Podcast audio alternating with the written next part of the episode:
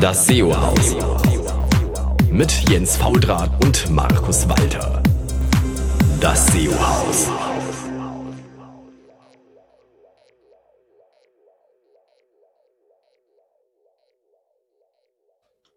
Hallo. Hier im schon relativ dunklen Berlin ist Jens Faultrat. Markus äh, ist leider verhindert, aber wir haben einen super Gast hier aus dem hohen Norden und zwar Julian Cordes. Hallo Julian. Hallo Jens. Schön, dass du da bist. Ist eigentlich schade, dass wir dich erst so spät gefragt haben. Also jetzt nicht nur spät, weil erst gestern für diese Show, sondern so spät erst zur 77. Folge. Hättest ja eigentlich schon viel früher hierher gehört. Wenn du das sagst. Ja, dann wird das so sein, das stimmt. Ähm, für Leute, die dich nicht kennen, vielleicht mal drei Worte zu dir und wie du zum Thema SEO gekommen bist.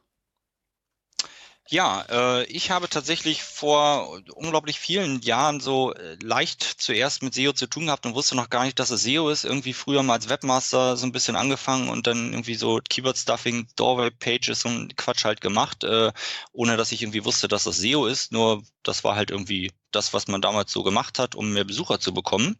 Äh, und mit so einem Quatsch habe ich halt irgendwie damals angefangen. Das waren so meine ersten Berührungspunkte quasi das war, weiß ich gar nicht, wann das irgendwie Anfang 2000er oder so ist das gewesen. Und ähm, so richtig zum SEO gekommen bin ich tatsächlich erst äh, durch ein Praktikum dann später äh, 2007 während des Studiums, wo es dann ein bisschen professioneller wurde alles und bin da tatsächlich dann auch äh, zu der Agentur, zu der SEO-Agentur wiedergekommen äh, 2009 und habe dann offiziell als SEO gearbeitet. Das ist äh, Ataxo AG in Hamburg hier auch. Und da hatte ich meine ersten professionellen Berührungspunkte mit SEO, sprich richtig äh, Kundenkontakt und habe eben für Kunden Beratung gemacht und Links aufgebaut, was man da halt so gemacht hat. Ja, ist ja ein bekannter Laden. Das stimmt, ja. Und äh, das war auch ziemlich, äh, war auch ziemlich angenehm. Das hat also auch sehr viel Spaß gemacht. Und äh, gerade im, im Bereich Links konnte man ja auch früher zu den Zeiten noch eine ganze Menge machen. Das hat wirklich sehr, sehr viel Spaß gemacht. Aber gerade in der Agentur ist natürlich, um, um schnell zu lernen, einfach äh, der, der beste, der beste Platz einfach immer, um zu sagen, wenn ich schnell im SEO was lernen will, gehe ich in eine Agentur. Ich habe viele verschiedene Kunden, viele verschiedene Themengebiete, ähm, mach irgendwie, mach On-Page, mach Off-Page, mach Technik. Damals war es noch nicht so viel Technik, da war äh, alles noch relativ äh, entspannt. Da gab es auch viel weniger, viel weniger Tools tatsächlich, äh, als man heutzutage nutzt. Das ist so ein bisschen schade, aber tatsächlich klappte das ja trotzdem auch alles immer. Ähm, und ja, von daher, ich kann das immer, kann das immer empfehlen in so einer Agentur. Äh, da habe ich tatsächlich, ich überlege gerade, was für, für Kunden man da nennen kann. Das, das sind ja auch hauptsächlich Startups gewesen. Ähm, und ein paar, ein paar größere Firmen sind da später auch dazu gekommen, aber da wir auch sehr viel Linkbuilding gemacht haben, glaube ich, ist es gar nicht so cool, wenn man da Namen nennen würde. Ja, das ist, von daher. Ist jetzt auch nicht mehr so wichtig, das ist schon lange her, deswegen schweigen wir einfach über die Kunden. Gut, lassen wir das dabei. Haben bestimmt eh schon alles abgebaut wieder.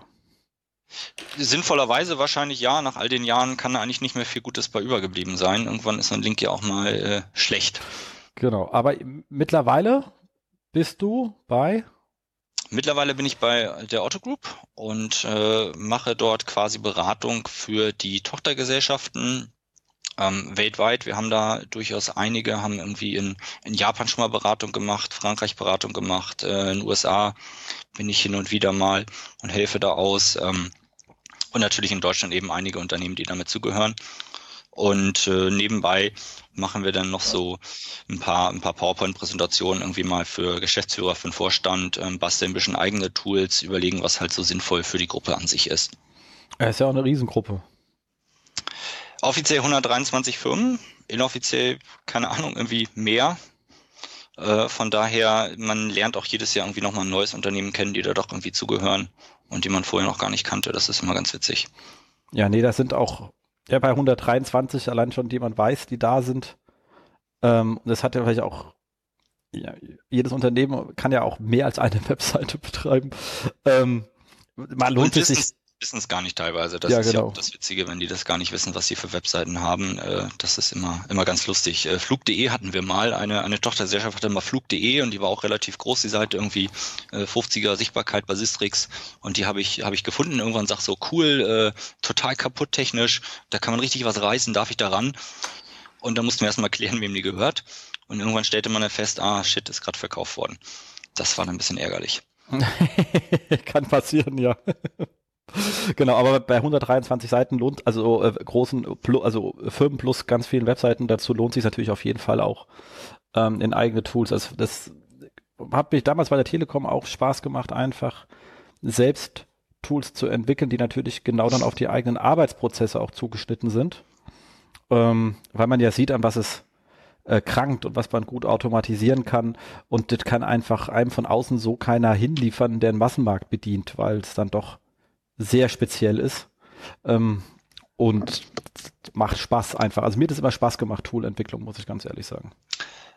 Kann ich dem nur zustimmen. Also das, äh, du hast halt in jedem, also jedes Unternehmen äh, hat halt irgendwo immer seine eigenen KPI vielleicht auch einfach mal, wo sie raufgucken, eigene Daten, die sie dann vielleicht nochmal verheiraten wollen mit irgendwelchen Daten, die halt öffentlich verfügbar sind. Und äh, gerade wenn man da eben ran kann und da ein bisschen was äh, auch vielleicht automatisieren kann, dann ist das immer, immer sehr sinnvoll, gerade die eigenen Daten auch zu nutzen. Das ist ja ein riesiger Schatz, den man irgendwann mal ansammelt und ähm, das sollte man einfach nutzen.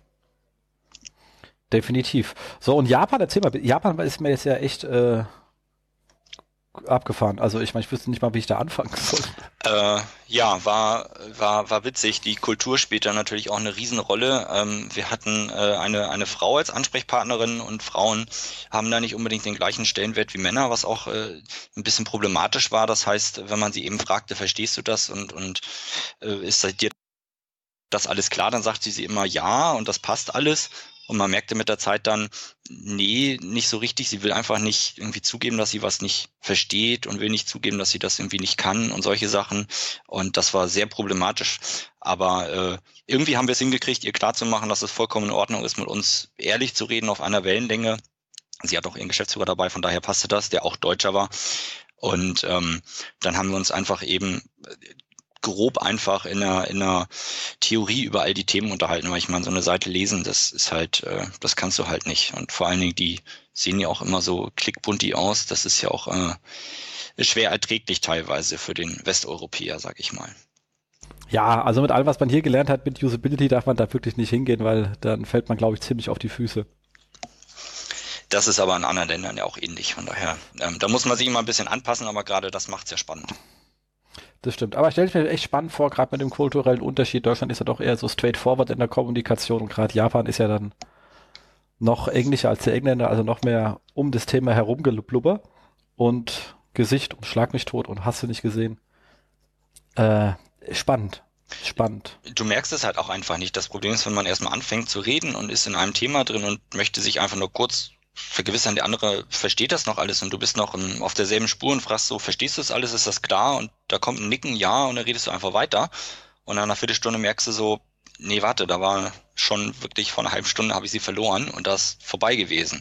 Und du musst halt alles nochmal im Grunde irgendwie erzählen, aber du willst natürlich nicht sagen, so, ah, hast du nicht verstanden und wir fangen nochmal an. Das kannst du ja auch nicht machen. Also es ist schon äh, eine Herausforderung. Definitiv. Auf jeden Fall und spannend. Also muss man halt auch eine Menge im Blick haben und sich gut organisieren können. Und da hat man ja kurz, kurz im Vorfeld geredet, deswegen hast du auch einen tollen Vorschlag für dein Lieblingsfachbuch, was dich beruflich weitergebracht hat dabei. Äh, ja, tatsächlich. Äh, kein kein SEO-Buch, sondern mal was ja für den Kopf irgendwo. Ähm, Die Kunst des klaren Denkens heißt das Buch ähm, von Rolf Dobelli. Da hatte ich tatsächlich auch mal mir einzelne einzelne Fälle rausgesucht. Da sind 52 äh, Denkfehler, die sie besser anderen überlassen, heißt das Buch und zeigt eben auf, wo man sich manchmal einfach ein bisschen, ein bisschen, ne, nicht unbedingt doof stellt, aber wo man einfach so wie der, der menschliche Kopf gebaut ist, eben in falsche Richtungen denkt manchmal. Und ähm, er weist da immer drauf hin und ich hatte mal irgendwie versucht, das auf SEO immer umzumünzen und mir dann quasi seine Sachen so umzuschreiben, okay, wie gehe ich jetzt im SEO daran äh, und das mitzunehmen. Und habe da mal ein paar Blogposts geschrieben, aber irgendwann hat mich tatsächlich äh, die Lust wieder verlassen daran, da muss ich unbedingt mal wieder anfangen, vielleicht dann 2017. Ja, da freuen wir uns noch drauf und dann kommentieren wir auch. Sehr gerne. Genau, muss ich mir nur noch gucken, dass ich dich irgendwie hier markiere, dass ich es auch immer sehe. Das kriegen wir hin. Ich schicke dir das einfach jedes Mal rüber dann. ja, machst es. Äh, macht, macht schon jemand, der mir gesagt hat, du, es ist schön, was du überschreibst, äh, schick's mir, weil ich sehe es immer nicht. Dann kriege ich das äh, geschickt. Weil, wie gesagt, ich habe noch mal ein Feed wieder, aber de, der komme ich immer irgendwie nicht dazu, den ordentlich äh, zu scannen und die Sachen so abzuarbeiten, wie es sich gehören würde, das ist immer ein bisschen äh, traurig. Ja, Gibt aber es wird, es wird ja auch immer mehr, mehr culpa. Ja, das ist wohl wahr. Und ähm, also was gibt es irgendwelche Leute, die dich inspirieren, auch also im Job, aber nicht zwingend aus der SEO-Szene?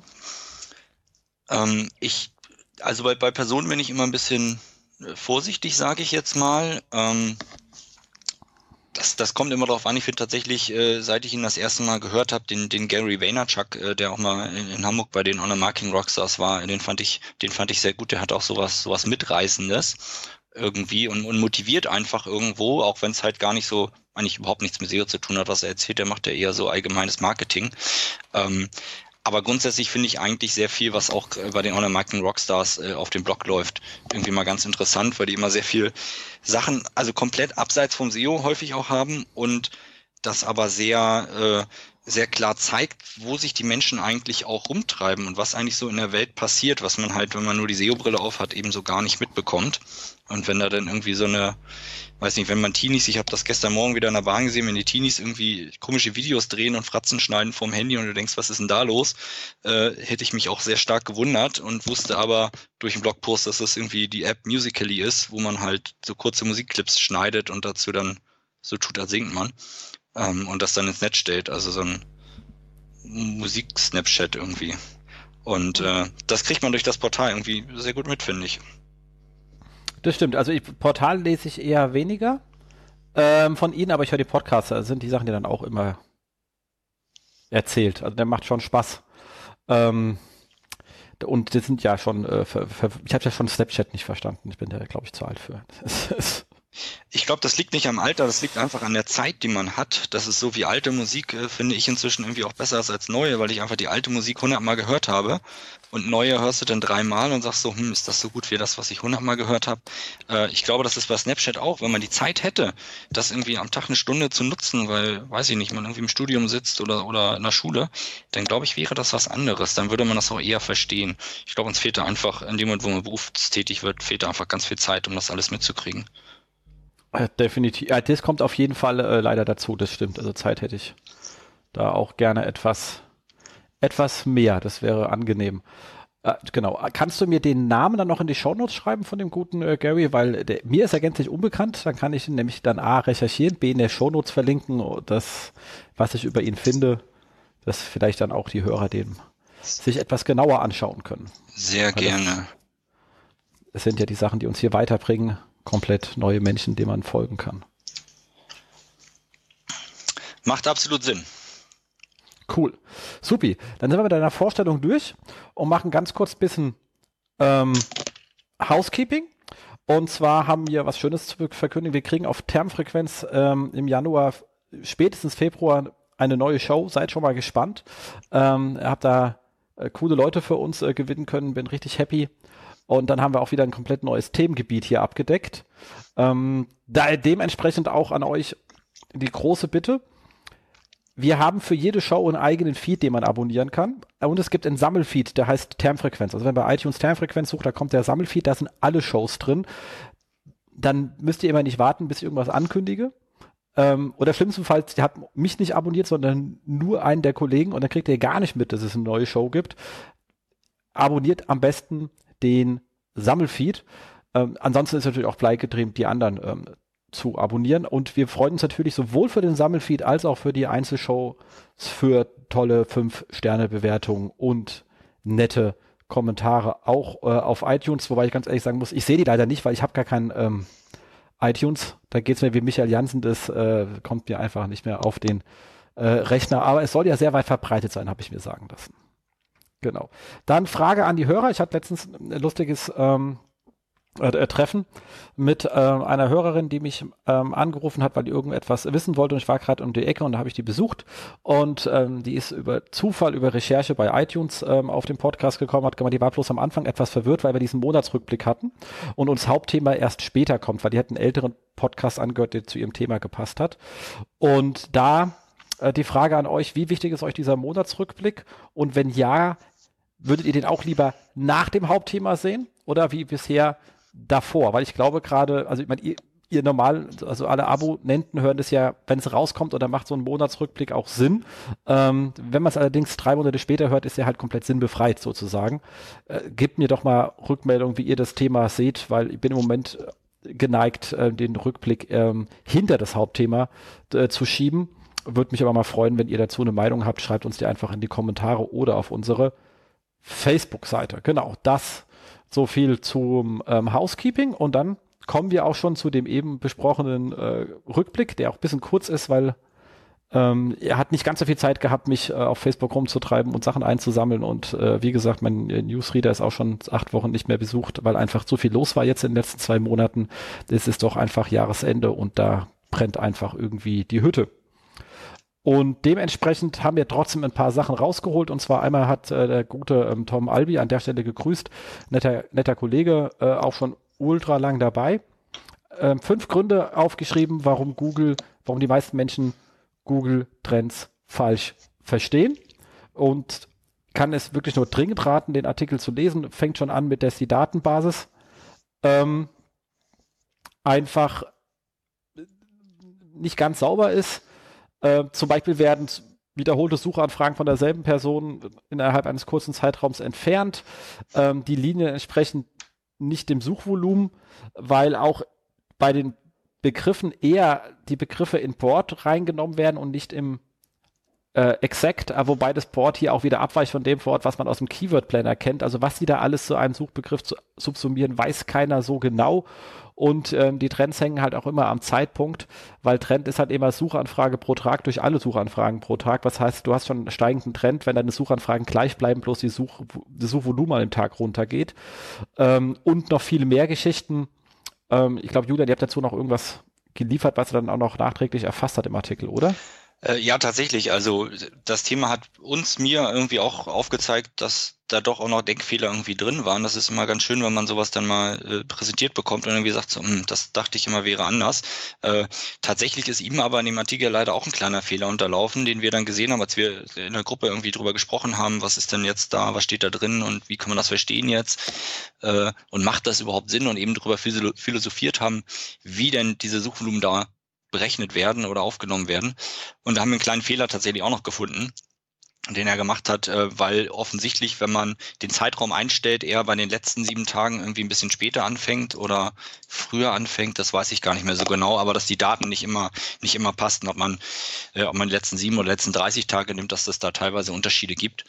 Ähm, das ist, ja, zeigt einfach nur, dass man immer genau hingucken muss, wo man welche Daten bekommt und äh, auch wenn irgendwo jetzt mal einer was erklärt, wie das irgendwie dann vielleicht doch zu verstehen ist, sollte man auch da immer irgendwie ganz genau raufschauen, weil jedem kann irgendwo ein Fehler leider passieren.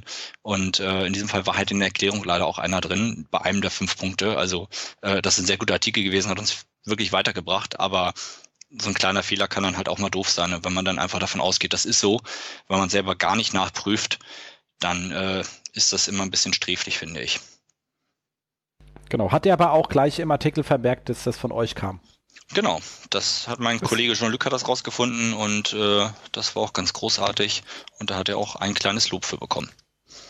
Genau, weil, wie gesagt, Tom ist da ein netter Mensch, der sagt auch, wenn er was gesagt bekommt, von wem er es gesagt bekommt.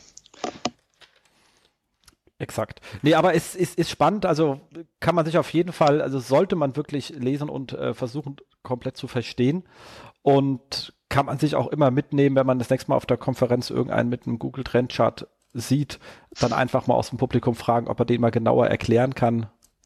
So ein bisschen Referententrolling betreiben, macht bestimmt auch Spaß. Gut, kannst, kannst du so einen bitte reinnehmen in deine nächste Präsentation, dann würde ich fragen. Okay, mach ich das extra für dich. Super. Schreibe dann hin, nur für dich zum Fragen, schreibe ich dann drüber. Hat sonst keine Aussage. Danke. genau. Ansonsten ähm, gab es noch einen sehr, sehr spannenden Artikel bei äh, Luna Park. Das habe ich ja alles verrutscht, ich Idiot.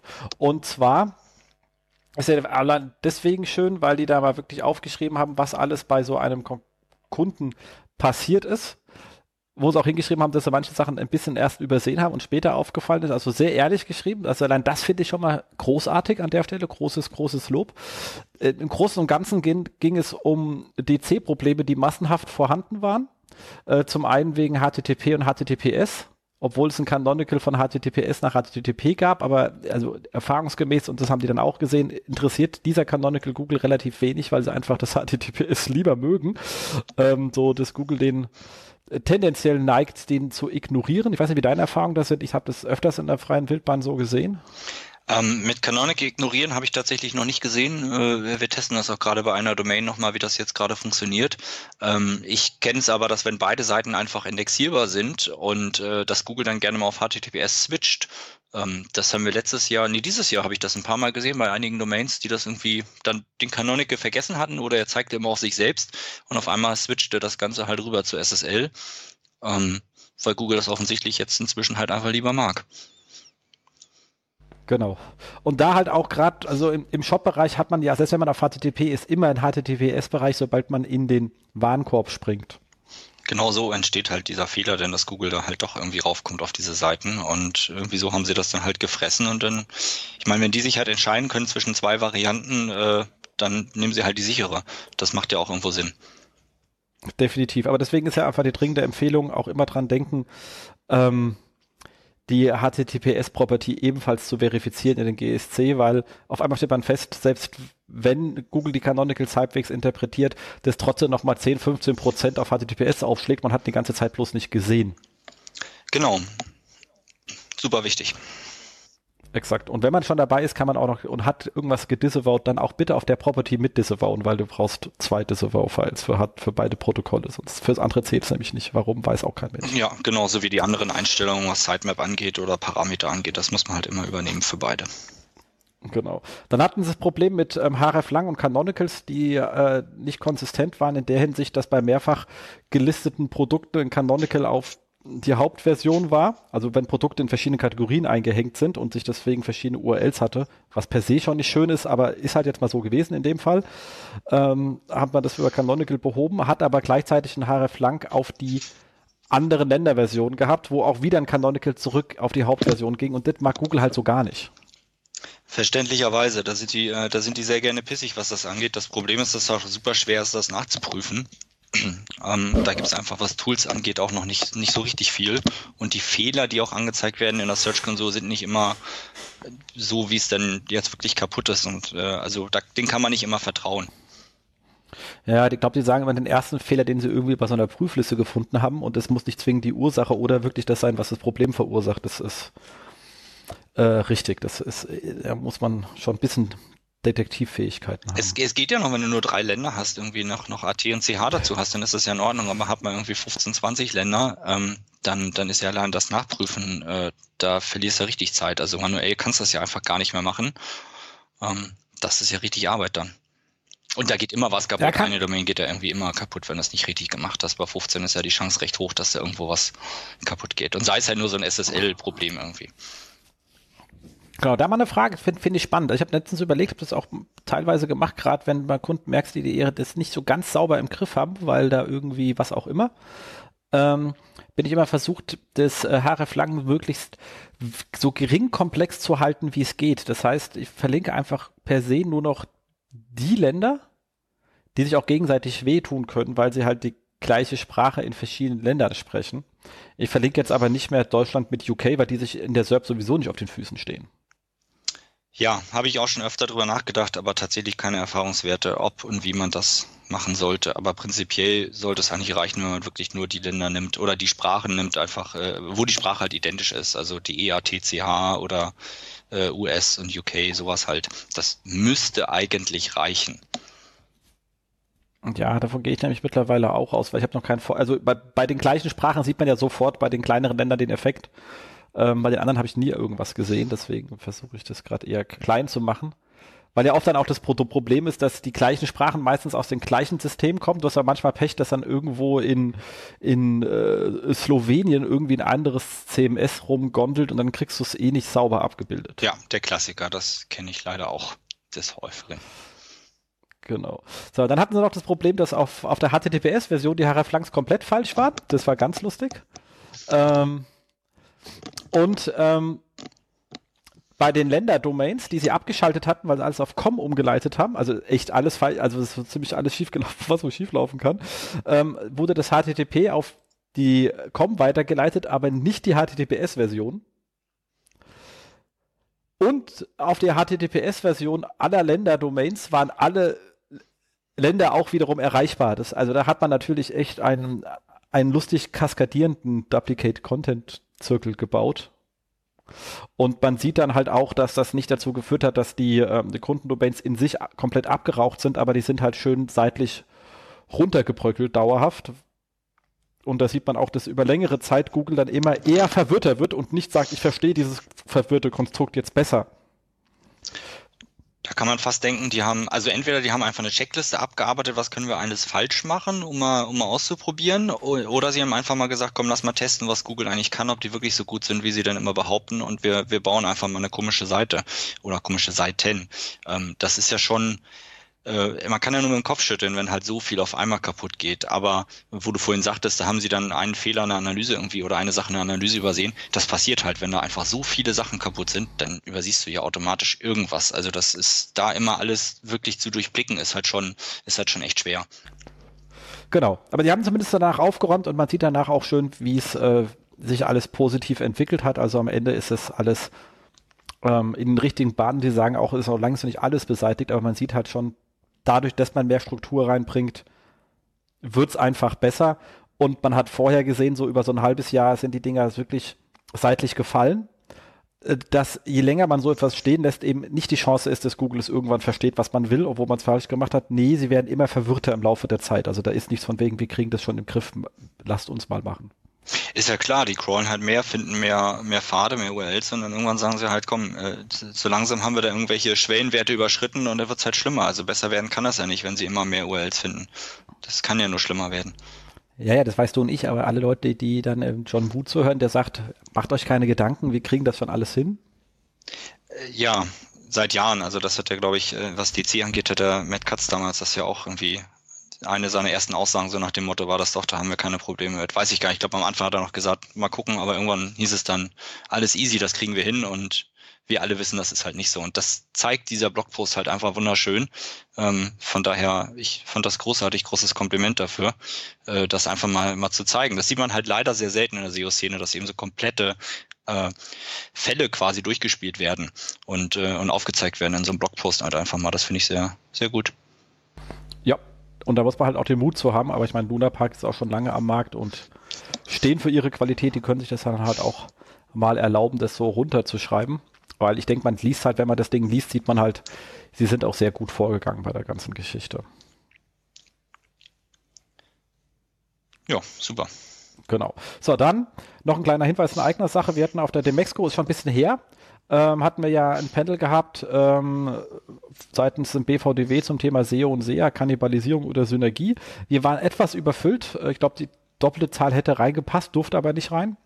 Dementsprechend haben wir jetzt ähm, das Ganze, gibt es jetzt mittlerweile auch online. Ich hänge äh, den Link zum YouTube-Video zu dem Panel für die Leute, die nicht reinkommen, einfach rein. Da könnt ihr uns mal äh, zuhören, was wir da Lustiges erzählt haben für den Fall, dass euch das noch interessiert. Dann hat auch nochmal eine Verlinkung auf YouTube und zwar von Sistrix hat eine super schöne Aktion gehabt auf dem SEO Day. Die haben ziemlich viele einfache Fragen gehabt und haben, die man so in drei Minuten beantworten kann. Dann haben sie halt den einzelnen ähm, Menschen, die da rumgelaufen sind äh, und irgendwie aussehen, als hätten sie ein bisschen Ahnung, einfach gefragt. Ich habe da auch zwei, drei Fragen beantwortet, aber viele, viele andere Kollegen und ich glaube, das ist eine sehr schöne Sammlung geworden und die haben die jetzt alle auf YouTube eingestellt. Also gerade wenn man so ein Kurzstatement mal von zu irgendetwas braucht und nur weil man die gleiche Meinung hat, aber der Chef glaubt es einem nicht, man möchte noch mal jemand anderen haben, der das sagt, einfach da nachschauen, ähm, ist sozusagen eine schöne Referenzliste an der Stelle. Kommt auch in die Show Notes. Ähm, ja, finde ich auch sehr gut. Also das ist äh, von der Aktion her, ich habe das nur so am Rande mitgekriegt, das ist wirklich sehr gut. Einfach mal direkt aufzeigen, das muss man überlegen, ob man vielleicht nochmal irgendwann ein bisschen was schriftlich macht, das noch so ein bisschen ordnet. Vielleicht haben sie da aber schon was und ich habe es noch nicht gesehen. Aber grundsätzlich äh, sehr sinnvoll. Vielen Dank dafür. Definitiv. Also äh, hat auch Spaß gemacht. Stand da mal mit ihrer kleinen Kamera rum, hast dann auch immer ein Gummibärchen bekommen für jede Frage. War. Äh, Wenn ich das gewusst hätte. Ja, wärst du hingegangen, gell? Ja, ja, so ist das. Und dann habe ich jetzt hier von äh, Seokratie, muss gerade schauen, wer es geschrieben hat. Ich glaube, ähm, Beitrag von Felix, genau, weil ähm, Julian hat sich selber geschrieben, aber von Felix zum Thema ähm, äh, Keyword Map, ihr kennt äh, den Klassiker, also man, soll, man, man sagt halt, okay, diese Suchanfragen zu dieser URL, also wie man so Keyword Maps aufbaut äh, und noch den dringenden Tipp gibt, wenn man schon Rankings unbedingt überwachen möchte, dann auch immer sagen, Suchanfrage zur URL, weil ich will ja nicht mit irgendwas ranken, sondern mit dieser speziellen URL. Ansonsten ist das ja eher so Ranking by Accident und ich habe da keine Kontrolle drüber. Ähm, und wie man das Ganze aufbaut, das Ganze noch mit einem schönen Excel-Download versehen. Ähm, ich denke mir für den einen oder anderen sicherlich hilfreich, weil methodisch arbeiten wir, glaube ich, alle ähnlich, aber ähm, die haben es wirklich sehr schön nochmal niedergeschrieben und das Ganze auch noch gleich mit einem, einer Arbeitsgrundlage, eben diesem Excel-Download versehen. An der Stelle danke an die Kollegen, sollte man sich einfach mal anschauen. Pflichtlektüre, sowas. Absolut. Braucht man immer und überall. Sollte jeder mal gemacht haben. Und regelmäßig einfach sich immer wieder angucken. Exakt. Und damit kommen wir auch zum Thema Reporting, was auch ganz spannend ist. Und zwar ähm, auf Search Engine Journal gab es einen schönen Artikel zu ähm, sechs spannenden Reports für SEO, ähm, die man in Google Analytics einregen, äh, einrichten kann. Ich fand da schöne Anregungen mit dabei. Als einer noch, der kannte ich auch schon. Ähm, wer dazu mehr wissen will, einfach Beyond Page Views hören hier auf Termfrequenz. Und ansonsten das mal lesen ist eigentlich äh, ganz schön, wenn man äh, doch wichtige Sachen direkt im Google Analytics abfackeln kann, dann muss man nicht so viel PowerPoint schubsen. Die Anleitung ist auch wirklich sehr gut geschrieben. Also da kann man wirklich äh, Schritt für Schritt nachgehen und das Ganze nachvollziehen. Genau, schön mit hier klicken, da hingehen und, äh, und so weiter.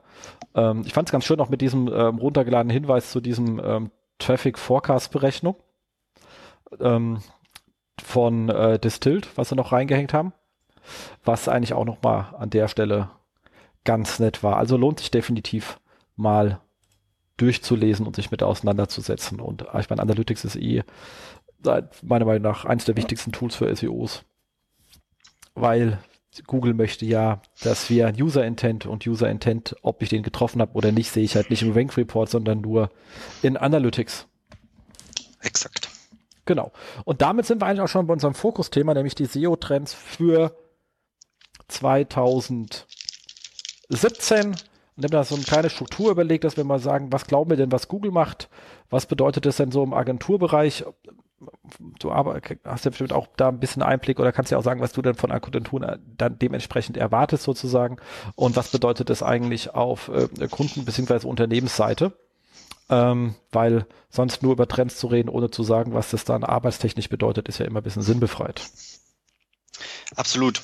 Ich bin äh, immer ein bisschen, also was das Trendthema angeht, bin ich immer ein bisschen äh, was heißt vorsichtig? Es gibt ja immer die, die beiden SEO-Trends, also so das, was irgendwie jetzt gerade so richtig hip ist und in ist und was man irgendwie an coolen Kram machen kann. Und dann ja immer noch das, was man machen sollte und was vielleicht irgendwie einfach nicht mehr, nicht mehr cool ist, weil es eigentlich seit Jahren irgendwie Standard sein sollte, aber was irgendwie immer noch nicht so richtig umgesetzt ist. Von daher, äh, eine Trendbetrachtung für mich ist immer so ein, ja, so zwei Seiten der Münze, wo ich halt überlege, okay, mache ich jetzt einen coolen Kram oder mache ich einfach endlich mal meine Hausaufgaben. Das finde ich immer sehr, sehr schwer, die Leute dann eben auch äh, davon zu überzeugen, dann das eine oder das andere zu machen, je nachdem, wen man vor sich hat.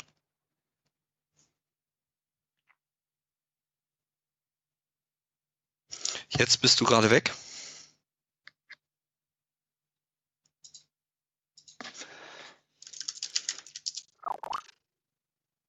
Äh, so, besser?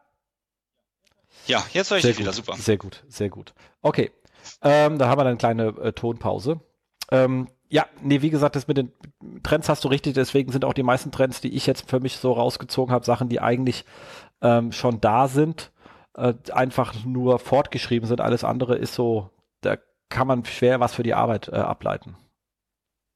Es kommt ja immer drauf an, wo man arbeitet und was man macht. Wenn ich halt irgendwie der alleinige Webmaster bin oder Affiliate bin und irgendwie meine paar kleinen, in Anführungsstrichen kleinen Projekte habe, aber eben volle Kontrolle darüber habe, dann kann ich halt sehr viel neue Sachen auch einfach mal ausprobieren äh, und, und einfach mal schauen, wie das funktioniert.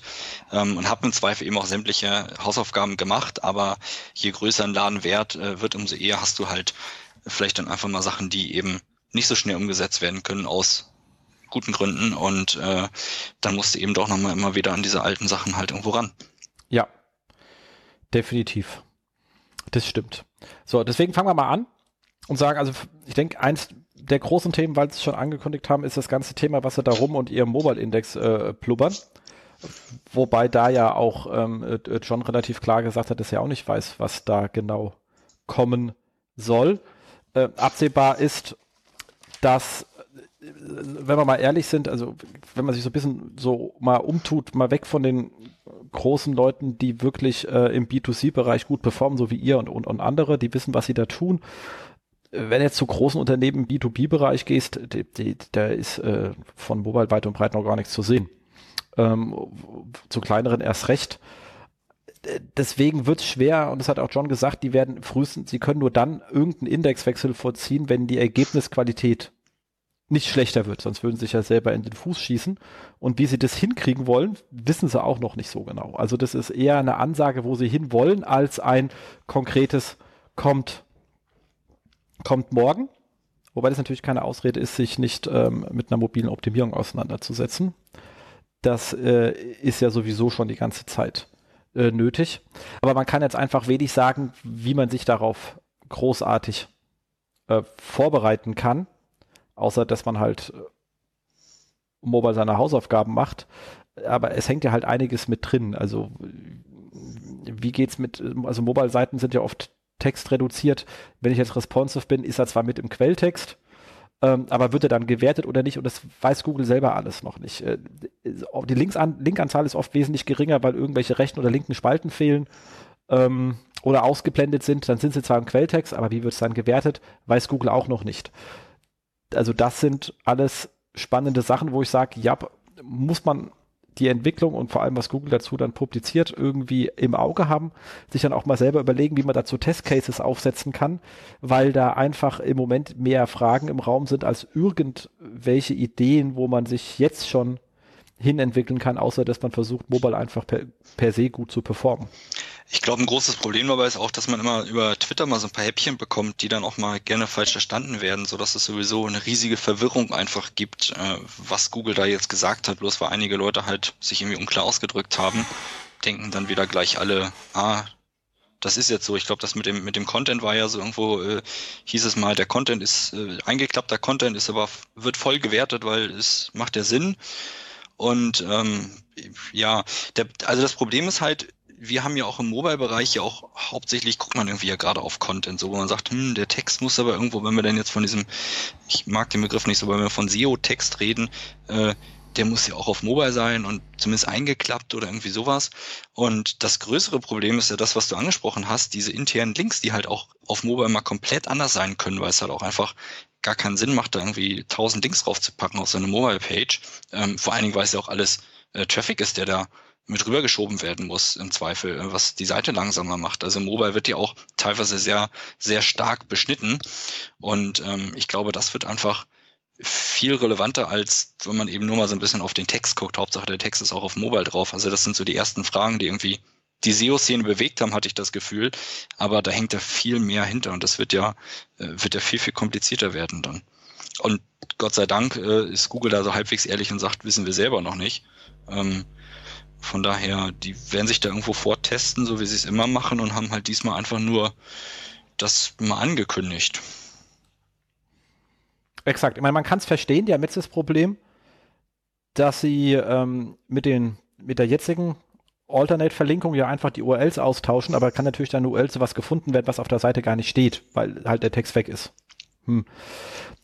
Und das Problem mit den Links hat man jetzt so als Blogger äh, oder kleiner Affiliate natürlich nicht, aber bei so großen Seiten wie bei euch, oder wenn man, wir haben vieles im Classified-Bereich, da ist natürlich der interne Linkgraph einfach der Megahebel überhaupt.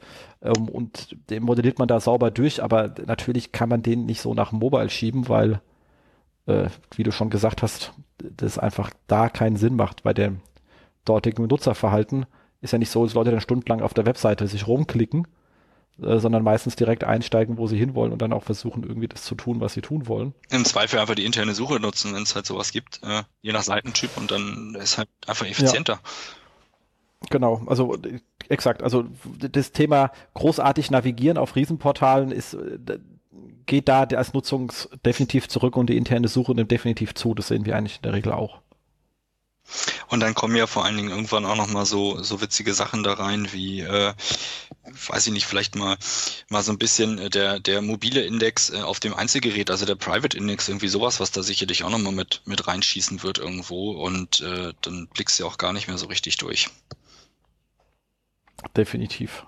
Nee, also, ja, also das wird, wie gesagt, ein spannendes Feld, was als Trend auf uns zukommt, aber wir einfach gänzlich nicht aussagefähig im Moment sind, weil halt auch die sozusagen unserer Zulieferer Google da sich selber noch nicht positioniert hat. Sauber. Da kam, da kam heute, ich glaube von heute oder gestern, ich weiß gar nicht von wann der ist, äh, auf Search Engine Land war so ein Artikel bezüglich der, äh, der Rich Snippet äh, Angaben, also strukturierte Daten, die da kamen von äh, Produkten, die wohl sehr prominent auf mobilen Geräten gezeigt werden. Und das ist ja auch etwas, was Google gesagt hat, dass die, äh, dass die strukturierten Daten ähm, einfach sehr wichtig sind und macht das bitte doch auch bei den Geräten. Nee, das ist tatsächlich eine Woche alt schon der Artikel.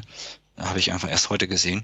Ähm, und das ist natürlich, ich meine, was willst du denn auf einem mobilen Gerät halt groß sehen? Also du möchtest ja möglichst kurze, prägnante Informationen halt haben. Ähm, du fängst ja nicht an, da, da äh, seitenweise Testberichte zu lesen im Zweifel. Und das, das Nutzerverhalten ist halt so anders, dass es da ja äh, die Seiten auch irgendwo ganz anders strukturiert sein müssen einfach und die Informationen, die du rübergibst. Und Google möchte natürlich irgendwo ich meine, was, was bringt's dir, wenn ich irgendwie 5000 Wörter Artikel habe auf Desktop, der irgendwie super, super toll ist? Äh, du suchst da Mobile nach, äh, der Text wird dir gar nicht angezeigt. Ähm, aber du findest halt diese Seite und die Seite wird gerankt, weil die Desktop-Seite so toll ist. Also wenn sie denn toll ist, mal, mal so gesprochen. Ähm, das bringt den Nutzer halt auch einfach null weiter. Definitiv. Ja, also genau das ist ja das Problem, was sie jetzt auch schon haben. Also, also deswegen müssen sie daran. Aber ich glaube, die sind genauso ratlos wie wir, wie sie das Problem in den Griff kriegen. Ich habe ja die Vermutung, dass es einfach nur an dem an der URL liegt, weshalb die da das ändern wollen, irgendwie so ein bisschen, weil die die aktuell halt alle, wenn man halt sich anguckt, wie, wie wird gesucht, es wird halt öfter mobile gesucht als äh, als Desktop und bei Desktop müssen sie die URL in mobile tauschen. Und wenn sie das halt einfach andersrum hätten, also standardmäßig die Mobile URL, dann hätten sie halt für die meisten Suchen, nämlich für die Mobile Suchen, einfach gleich die richtige URL drin und müssten halt nur für den in Anführungsstrichen kleinen Anteil der Desktop-Suchen die URL wechseln, was halt auf den Milliarden Suchanfragen, die die haben, wahrscheinlich auch irgendwie äh, durchaus durchaus dann relevant ist. Und äh, aus dem Grunde macht das irgendwo ja auch Sinn, mal zu wechseln. Guter Punkt. Aber ich meine, äh, wir werden sehen. Ich hoffe einfach, dass da mehr Informationen kommen im Laufe der Zeit. Äh, Mobile Gathering wurde auch ganz groß angekündigt mit dem einen Tag und was da alles kommt. Und am Ende war es dann doch eher äh, eher nicht so, nicht so schlimm, zumindest an diesen Tagen. Ähm, wir haben da ein bisschen rumanalysiert und, und haben mal geschaut, was sich denn wirklich verändert hat. Und während der Zeit war da halt einfach gar nicht so extrem viel. Und ähm, von daher, ich denke mal, das wird hier auch irgendwo ein schleichender Übergang sein und man wird das gar nicht so richtig merken. Vielleicht noch so ein bisschen branchenabhängig. Shoppingbereich ist halt einfach anders als äh, Informationsbereich. Da muss man einfach mal gucken. Exakt. Das dann das ganze Thema KI oder AI, also ich bin der Deutsch, mag immer künstliche Intelligenz lieber als Wort. Ähm, ich glaube, das wird uns auch weiter verfolgen, wobei ich da immer noch der Meinung bin, haben wir uns ja auch hier äh, mit dem Kollegen Mint nicht äh, lang und breit drüber unterhalten, dass das jetzt indexseitig eine relativ schwere Sache ist, wobei das Hauptproblem bei einer Suche an, bei einer Suchmaschine eher die Suchanfragen sind, weil die halt als Dokument wesentlich weniger Informationen beinhalten als die Dokumente, die im Index sind. Und es sieht man ja auch, dass ähm, RankBrain im Großen und Ganzen ein Thema ist, was eigentlich kein RankBrain ist, sondern eher ein, ein, ein QueryBrain, weil sie einfach versuchen, die Query besser zu verstehen. Und ähm, daraus abgeleitet dann auch besser die Suchanfrage an sich zu, umzuformulieren und neu zu stellen. Genauso wie ich davon ausgehe, dass die halt auch das Ganze benutzen werden, um Suchanfragen so durchzuklassifizieren, dass sie besser wissen, welchen vertikalen Index sie wie ansprechen und vielleicht auch schon einfach äh, diese ganzen ähm, Antwortboxen, auch da sind wir wieder auf Mobile, einfach besser anzuzeigen oder arbeiten sie eh jetzt mit der viel lieber mit ähm, Karten und ähnliches, also ein bisschen Kartdarstellung, um da einfach besser zu werden. Also ich sehe das Thema hauptsächlich auf der Anfrageseite. Das wird ja genau das Problem äh, irgendwo auch werden. Du hast halt irgendwann eben einfach weniger Desktop-Suchen. Die Leute fangen halt an, einfach äh, per Sprachsuche äh, das Ganze halt zu steuern und äh, da kommt halt irgendwas an der Maschine an, dass die verstehen muss. Und jeder Mensch ist anders. Das habt ihr, weiß ich genau, in dem Podcast halt einfach schon äh, mit dem Thomas einfach sehr ausführlich diskutiert, äh, wie viele verschiedene Arten es gibt, irgendwie nach dem Busfahrplan zu fragen. Äh, irgendwie so ein Beispiel hattet ihr da. Und das muss die Maschine verstehen. Von daher, ich glaube einfach, das ist so ein, so ein größerer Fokus, irgendwo äh, Sachen nochmal so ein bisschen ja, zusammenzuziehen, um einfach äh, bei verschiedenen Sucheingaben, wie auch immer die erfolgen, äh, das richtige oder das jeweils identische Ergebnis zu liefern, weil es halt immer dasselbe ist, was derjenige haben wollte oder die verschiedenen Leute haben wollten. Exakt. Das ist ja genau das, was wir auch da mal äh, gesagt haben im, Moment. Also wenn du eine Suchmaschine als äh, ziemlich äh, dumm wahrnimmst, dann nimmt die halt einfach und guckt, ob die gleichen, ob das, was du als Suchanfrage formuliert hast, als Fundstelle auch im Dokument vorkommt. Das macht natürlich bei Spracheingaben wenig Sinn, weil ich oft so viele Wörter mit drin habe, wo ich mir dann so viele Dokumente rausschießen würde aus der Ergebnismenge, die eigentlich relevant gewesen wären. Und das Ranking kommt ja erst, nachdem ich bestimmt habe, was überhaupt in der Treffermenge ist. Das ist ja der, der, nachgelagerte Prozess äh, bei so einer Suchmaschine.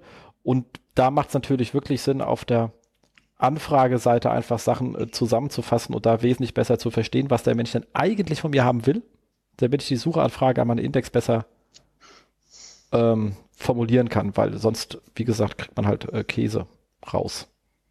Das hatten wir ja auch früher immer, also ganz früher, ich hatte ja mal, wie gesagt, den ganzen Scheiß studiert und erstmal so ähm, das ganze Thema hatten, ähm, das gab so ein lustiges Fach Information Poking, da ging es halt um Informationssuche und Zusammenstellen etc.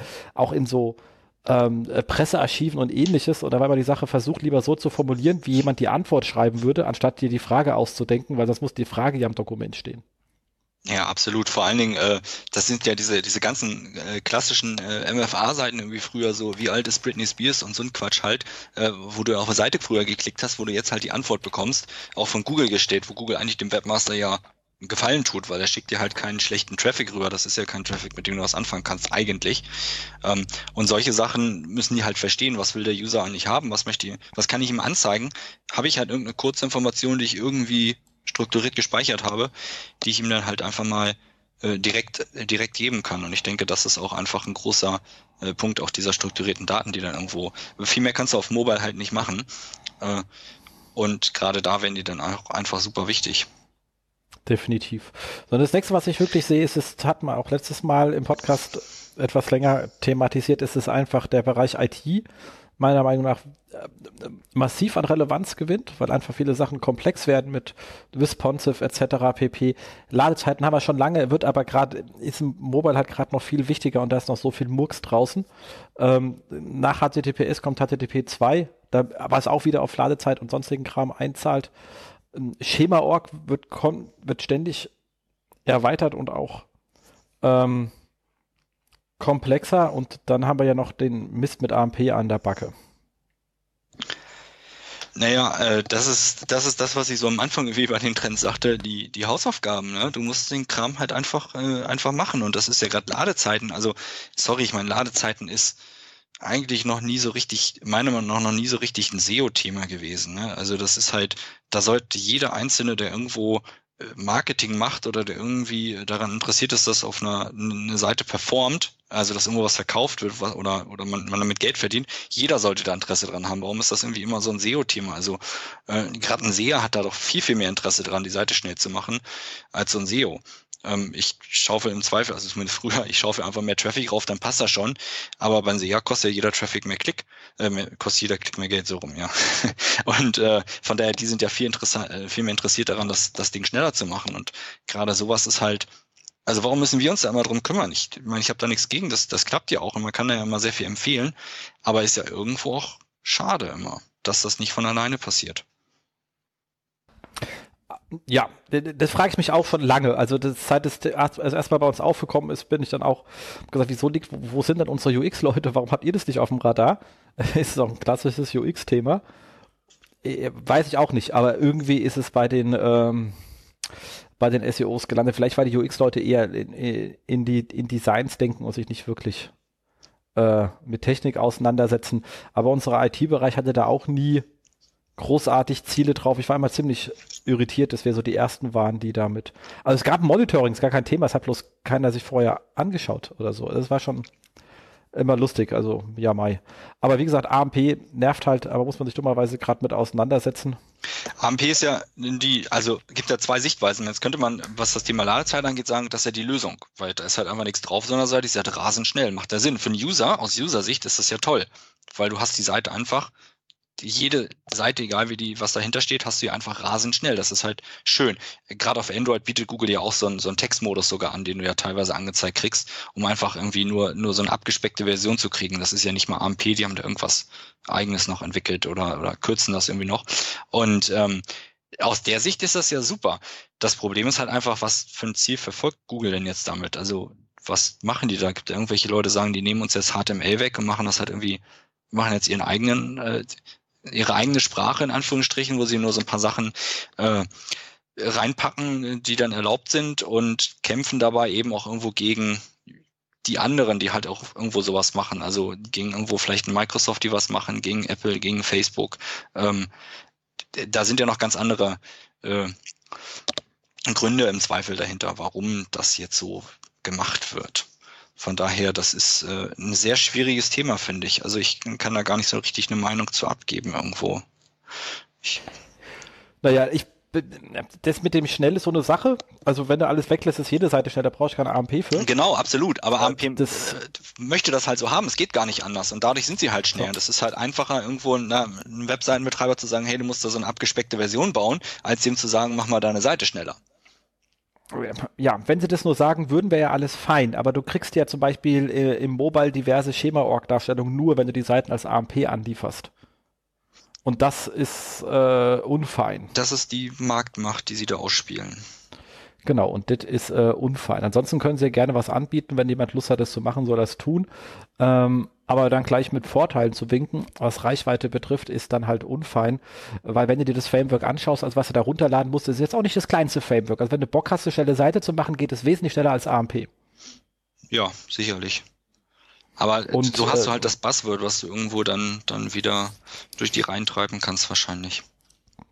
Genau, aber deswegen ist halt nur eine mittelmäßige Lösung. Wenn man es wirklich geil machen will, gibt es halt bessere, die bringen dir dann halt bloß dummerweise, hast du dann noch, noch eine schnellere Seite und noch eine coolere Seite kriegst bloß kein Ranking mehr, weil die nur AMP wollen. Und das ist halt das, deswegen bin ich da ziemlich pisselt auf dem Kram. Ja, äh, wie gesagt, es ist sehr schwer zu beurteilen, in der Hinsicht halt auch äh, gibt immer, immer mehrere Seiten und äh, gerade, aber die Frage ist halt, muss Google sich irgendwo behaupten gegenüber den anderen großen Unternehmen halt? Müssen sie da eben irgendwas machen? Müssen sie da schnell was auf die Beine stellen, damit eben äh, das dann einfach der Standard wird und dann einfach so ist? Weil ich meine, AMP kann ja im Prinzip können ja andere Unternehmen auch hosten, deine AMP-Seite. Also ein Facebook kann ja auch deine AMP-Seite hosten. Das heißt, wenn ich in der Facebook-App jetzt auf irgendeinen Link klicke und äh, lade dann die AMP-Seite von dem Facebook-Server. Das ist jetzt für den User ist das natürlich irgendwo auch geil. Das kriegst du halt nicht anders hin. Ähm, ob das eben für den Webseitenbetreiber so toll ist, ist dann halt einfach die Frage. Aber ich denke, da wird dieses Jahr noch einiges äh, mehr zu erfahren sein und dann schauen wir mal. Also nächstes Jahr, dieses Jahr ist ja gleich rum. Nächstes Jahr. Ich bin schon gedanklich in 2017. Kann ich verstehen. So, dann, ich denke mir, das ganze Thema UX und SEO ist schon die letzten Jahre gepusht worden, dass es eigentlich äh, zusammengehört, weil, wie gesagt, geht ja um Nutzerintent. Und wir wissen ja, dass irgendwie so Bounce to Serbraten und ähnliches sich von Google durchaus angeschaut werden. Das sieht man ja auch, wenn sie dann mal so im unteren Bereich der Top 10 Seiten durchtesten, kann man das ja wirklich sehr schön beobachten. Äh, ist aber obwohl das jeder sagt in der SEO-Branche, in den Arbeits, in den wenigsten Arbeitsprozessen ähm, äh, sauber mit drin. Also jetzt hier bei dem oben empfohlenen Link vom äh, Julian mit seinem Excel, da war dann auch so Sachen drin wie äh, Bouncewert etc. pp. Wobei natürlich da dann auch wieder die Diskussion ist, die aus der Webanalyse sind nicht die gleichen, sind nicht die Bouncewets, die für den Fall relevant sind, aber es ist schon mal äh, mit drin. Aber bei vielen sehe ich das einfach nicht, weil die weiterhin einfach auf ähm, Rankings schauen und man muss halt einfach gucken heutzutage und das wird immer wichtiger werden, was machen die Leute danach und sind es die richtigen Benutzer?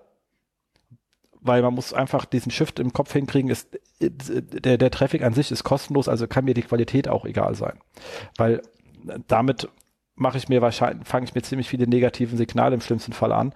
Und also User-Signale, die sich mittelfristig auch schädlich auswirken können, sondern muss sagen, ich will halt einfach wirklich die für mich richtigen äh, Besucher haben. Und man muss sich halt einfach extrem damit auseinandersetzen, dass man SEO misst von Einstieg bis Ende des Besuchs, und daraus auch Learnings ableitet. Absolut. Für die eigene Strategie. Deshalb ist ja auch äh, ein Analysesystem, ob es Analytics oder ein anderes ist, ist halt einfach äh, essentiell, dass man eben raufguckt, was macht der User danach eigentlich auf meiner Seite. Und ist ja auch gerade wichtiger, wenn man eben äh, in die Content-Erstellung geht und äh, eben einfach mal weggeht von diesem klassischen SEO-Text, der halt einfach leider immer noch äh, so stark, also zu Recht stark negativ in den Köpfen äh, vieler ist und deshalb glaube ich äh, gestaltet sich so eine Zusammenarbeit häufig aber auch sehr schwer, weil wenn du halt irgendwo hingehst und sagst, hey, äh, wir wollen ja mal sowas machen, dann heißt es gleich, ihr wollt doch wieder so einen dummen SEO-Text da unten hinpacken. Dann sagst du so, ja, nee, eigentlich nicht, aber das ist halt drin und wenn du so eine Mauer erstmal da aufgebaut hast, wird es halt auch schwer, das äh, irgendwie zu klären. Aber nichtsdestotrotz, so eine Zusammenarbeit ist essentiell, auf jeden Fall. Also profitieren ja beide von sinnvollerweise. Ja.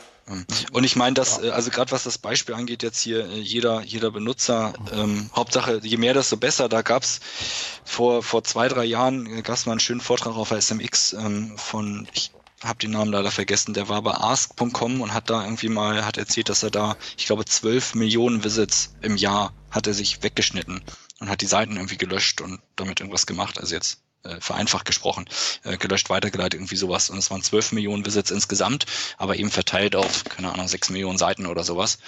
Ähm, und die er dann einfach gelöscht hat und danach ging es halt schlagartig nach oben. Also einfach mal Mist irgendwo loswerden und schon äh, wird das Ganze halt auch besser. Also jeder Nutzer ist nicht unbedingt. Du willst nicht jeden einzelnen Besucher haben im Zweifel. Genau. Ansonsten, ich habe da einmal das kleine klassische Beispiel schon hunderttausendmal erzählt, aber ich, es ist halt so schön einfach und ähm, die Seite an sich, glaube ich, ist auch gar nicht mehr großartig existent. Deswegen kann ich das erzählen. Zu unseren alten Zeiten, das war, glaube ich, 2010 oder 2011, ähm, als Canonical neu rauskam, ähm, habe ich Music Load mit Musik von nicht vorhanden auf die 1 geschoben. weil ich einfach so Impressum etc. pp. per Canonical ähm, eben auf die äh, entsprechend dafür optimierte Seite geschoben habe. Und die waren stärker als die Startseiten, weil Music Load hatte so Partnershops draußen bei irgendwelchen, kennst du ja dann so Drittpartner etc. pp, aber die mussten immer auf das Impressum, weil die ja am Ende die Rechnung abgewickelt haben, äh, verlinken. Deswegen fand es die stärkstverlinkste Seite. Und da war das Ding sofort auf 1. Ähm, geht trüb heute übrigens nicht mehr, bevor das irgendeiner nachmachen möchte. Aber großartig, der Canonical war für dich dann ja, äh, also das, das, der, der Lottogewinn. Der war damals der, der, der Lottogewinn, genau. Also es war wirklich, das waren zwei Tage, das war echt sehr, sehr, sehr lustig. Ich habe einfach gedacht, wir gucken mal, was passiert. Und dann so, huch, so gut, das ist ja lustig. Äh, Problem war, ähm, Nummer war, dass halt, wenn Menschen nach Musik suchen, sie halt einfach äh, irgendwie sich über, offensichtlich über Inform Musik informieren wollen. Also unsere CTR auf der Position war halt einfach, auf eins war halt einfach nur bei 11 Prozent. Und äh, ich habe im ganzen Monat äh, unter 10 Euro Umsatz mit den Besuchern gehabt. Damals gab es ja noch keinen Not Provider, da konnte man das ja noch alles sehr sauber und ganz easy sehen weil offensichtlich die Leute noch sehr weit weg von irgendeiner Kaufentscheidung sehen. Äh, ich habe hab aber gesehen, dass wir äh, auf Position 6 waren mit ähm, ähm, Top 100 Charts. So ein Top 100 Charts wiederum ähm, hatte auf dieser Position irgendwie auch, äh, fast eine CTR von 2%, wie es halt üblich ist, 2, 3 und der, aber die Leute haben gekauft und zwar immer äh, riesen Conversion so von so, von so 3%, aber dann immer riesen Warenkörbe, weißt du? Verrückt. Also frag mich nicht, warum das jemand macht, aber es war einfach so. Ich habe es einfach nur zur Kenntnis genommen. Und dann habe ich gesagt, okay, dann schieben wir einfach den Canonical um, weil was soll ich mit dem scheiß Ranking von Musik, was mir zwar Traffic bringt, aber der, mit dem ich nichts verdiene, dann nehme ich lieber das andere. Und das hat uns dann wirklich die Umsätze schön gepusht. Weil das haben wir dann geschafft, damit irgendwie auf ähm, zwei zu schieben hinter der offiziellen äh, Seite. Nur auf der offiziellen, wo die, da kannst du nichts kaufen. Haben also die erste zum Kaufen, hat dann statt 2% irgendwie 20% CTR auf der Position 2 und äh, haben uns gefreut wie ein Keks, weil einfach mehr Geld rumkam. Und Musik ist dann abgefallen auf Position 4, immer noch mit 11% und äh, immer noch mit dem gleichen Umsatz. Also ich habe am Ende sogar nicht mal was verloren, weil die 11% wollten wohl offensichtlich dann doch mal Music Load klicken. Ähm, und und äh, das war noch vor diesem ganzen User-Intent und sonstigen Kram, einfach zu sagen, ich habe eine gewisse Möglichkeiten, etwas zu tun und dann versuche ich die Möglichkeiten für die Begriffe einzusetzen, die halt auch für mich wertvoll sind und nicht für irgendeinen Käse, nur weil er cool klingt. Das ist, äh, ich, ich kannte das, äh, glaube ich, noch gar nicht, das Beispiel von dir, aber das ist großartig. Aber in so vielen Fällen, also ich meine, erstmal hast du was gelernt. Also das Ausprobieren war ja irgendwie, das hat Spaß gemacht, du hast irgendwie ein bisschen was gelernt, so ein bisschen verstanden, wie das Canonical-Ding funktioniert. Ähm, von daher allein das war ja schon mal für dich persönlich jetzt erstmal äh, oder für dich und dein Team ein Erfolg. Ähm, auch wenn danach nicht mehr Geld rumgekommen ist, einfach vom, äh, um sich weiterzuentwickeln. Dann finde ich es ja super interessant, einfach mal zu sehen, äh, ich möchte eben nicht jeden Nutzer haben, sondern halt die, mit denen ich Geld verdiene oder was auch immer mein Ziel, das Ziel meiner Seite ist, ähm, die eben genau das machen. Und äh, da muss man eben dann ganz genau hingucken. Und jetzt hast du aber das dritte Problem. Wahrscheinlich könnte es wieder sein, dass du irgendeinen Chef irgendwo gehabt hast, der gesagt hat, ihr müsst für Musik aber auf der Eins stehen weil das, ihr seid ja hier Music Load, das muss auf eins stehen. Dass du im Zweifel so eine politische Entscheidung dann wiederum dabei hast, äh, für irgendwas, für ein Keyword zu optimieren, weil die halt äh, dann irgendwie sagen, nee, das gehört ja so und ich habe nach Musik geguckt und da finde ich uns gar nicht. Und deshalb musst du sowas dann im Zweifel doch wieder machen, obwohl du irgendwie sagst, nee, es ist eigentlich totaler Quatsch. Ähm, und das finde ich immer witzig. Also sowas gibt's ja leider immer noch nach wie vor, wenn dann der Geschäftsführer irgendwo sagt, aber das ist das Keyword, da will ich auf der Eins stehen und du sagst, warum? Macht doch keinen Sinn. Verdienst doch gar nicht so viel Geld. Nee, aber da müssen wir Verein stehen. Und ja, am Ende musst du das ja machen. So ist ja nicht. Ja, das stimmt. Äh, hat man zum Glück an der Stelle nicht. Wir waren da sehr frei. Wir hatten da relative Freiheiten zum Glück. Aber, ähm, aber klar, mit Canonical war spaßig. Danach hatten wir viel Spaß mit Canonicals, weil wir ziemlich viele starke Seiten hatten und hatten. Also das ging ja irgendwie so ein Jahr lang, bevor sie es dann gedämpft haben und äh, oder beziehungsweise ignoriert haben, dann auch, wenn das komplett anderer Content war, den du da vercanonicalt hast, aber so, glaube so ein, zwei Jahre konntest du damit lustigen Spaß haben und dann haben wir uns auch einen Kalender angelegt, wann wir was eigentlich an Rankings brauchen und das war dann relativ easy in der Zeit. Also das hat Spaß gemacht. Großartig, internes Linkbuilding quasi mit Canonical. Genau. Und immer schön und hin und vor allen Dingen. und immer schön ähm, äh, hin und her geschoben. Das haben wir später dann aber mit abgelaufenen Sachen, die nicht mehr wichtig waren, auch, ähm, also für die für eine gewisse Zeit nicht mehr wichtig waren, auch mit 301er gemacht. Also hat dann irgendwie, glaube ich, ich war mit ähm, WM 2010 irgendwie auf drei und wollte noch irgendwie gucken, ob ich noch irgendwie, weil oben war ja FIFA, da kam ich eh nicht hin, aber ich wollte irgendwie noch gucken, ob ich noch auf zwei komme und da haben wir dann die alte Olympia 2010 Seite rüber getragen und eins, weil die auch relativ stark verlinkt war und dann waren wir auch wirklich auf zwei und waren die einzigste WM-Seite, die auch zur Olympia 2010 auf zwei war. Ja, und hättest du das mal richtig gemacht und das Ja nicht in URL geschrieben, dann hättest du da nicht mal groß weiterleiten müssen oder solche Sachen, ne? Na, es ging ja um Olympia. Also ich glaube, die, die, die, die Jahreszahlen haben wir sowieso entfernt, weil wir die dann äh, immer wieder reaktiviert haben. Aber das Schöne ist, du, kann, du kannst halt relativ schön zwischen, weil die Events ja zeitversetzt sind, kannst du dann immer zwischen den Events in der Zeit, wo du sie nicht brauchst, das Ding irgendwo hin äh, 301 und danach wieder das andere zu, zu, zurück. Du verstehst, was ich meine. Ah, okay, jetzt verstehst ja. Weil ich brauche ja keine Olympia 2010, wenn die schon rum ist. Du fuchst du. Ja, ja, ja, ja, ja, das war sehr schön. Hat sich so nach sehr viel Spaß an. Sehr cool. Ja, das hat, äh, genau. Also deswegen hat wir ja damals uns auch dieses Weiterleitungstool gebaut, weil dann konnten wir richtig viel wilde Sachen machen. Das hat Spaß gemacht. Ja, aber das ist ja wirklich dann äh, Optimierung so nahe dem Ende irgendwo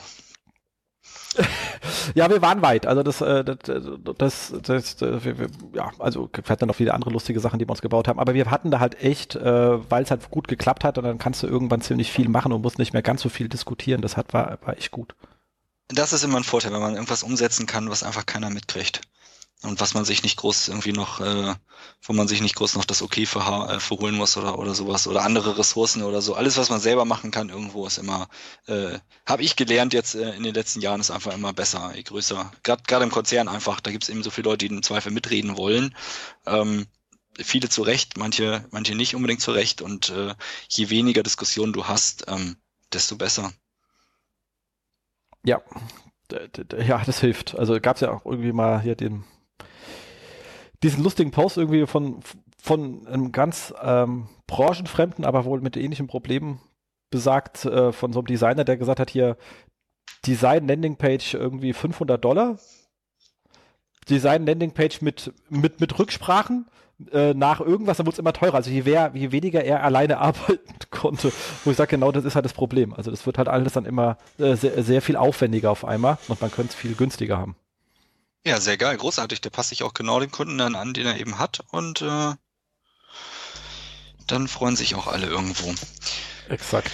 So, das nächste habe ich aufgeschrieben, äh, Spam-Bekämpfung, weil das einfach ein Thema ist, was immer ist. Also da werden die kontinuierlich ähm, besser, wobei ich jetzt nicht so ganz sicher bin, ob dies mit diesem Realtime-Pinguin äh, und wenn du erwischt bist, kannst du auch relativ wieder raus, ob das so moralisch sinntragend ist, weil dann ja das Risiko, äh, sich mal kurz über die Kante zu wagen, etwas ähm, überschaubar ist, aber ob das sich auch wirklich dann so ergibt in, im Real Life, sollen die Leute da mal austesten, die sowas machen. Ich bin ja in dem Bereich gar nicht großartig unterwegs. Ich auch nicht. Ich habe aber tatsächlich äh, erwartet, dass da inzwischen schon, äh, du bringst mich eben wieder auf den Gedanken, dass da inzwischen schon eigentlich Tests hätten öffentlich werden müssen, weil ich das ist ja jetzt auch schon ein paar Wochen her irgendwie, dass da genau diese eine Aussage, äh, ich weiß gar nicht von wem die kam, äh, nach dem Motto, ja, da bist du relativ zügig wieder raus und so wild ist das nicht so, nach dem Motto, wo irgendwie alle Black Cats gesagt haben, geil, jetzt geht's richtig los nochmal.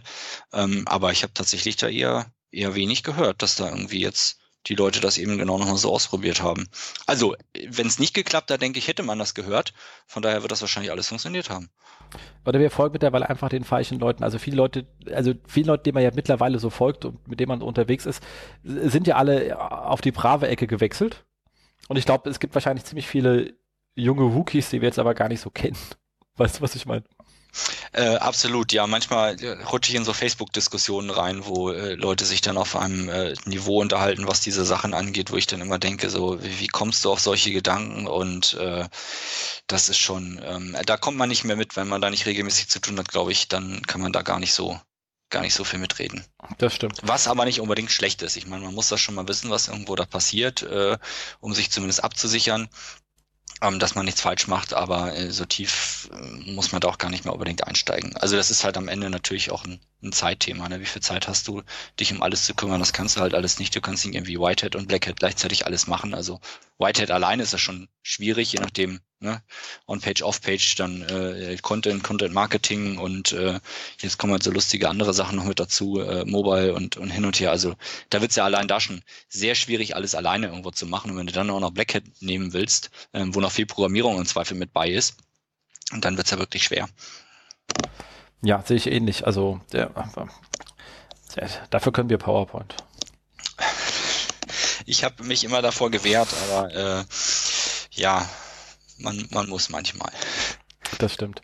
So, dann das ganze Thema weitere Zugangswege. Ich habe jetzt auch noch, da habe ich mal angefangen mit sowas wie Google Now. Gibt es jetzt zwar schon länger, aber ich sehe die Nutzung noch nicht so stark. Aber ich meine, das werden sie auch stärker pushen. Aber dann natürlich das ganze Thema Sprachsuche, gerade dann über das ganze Smart Home Gedöns, was da auf uns zukommt, was dann wieder oben mit dem ganzen RankBrain KI-Thema zusammen gehört. Aber da müssen sich natürlich, also es ist wirklich so trendy, da müssen sich auch erstmal die Nutzergewohnheiten weil, äh, rausbilden, weil während Google Now ja noch irgendwo textbasiert abläuft, ist bei so einer Sprachsuche die Sprachsuche ja nicht äh, das Problem bei so einem Smart Home, sondern äh, wie erfolgt dann eigentlich die Antwort? Also kann der ja schwer eine Top 10 vorlesen, ist es relativ langweilig.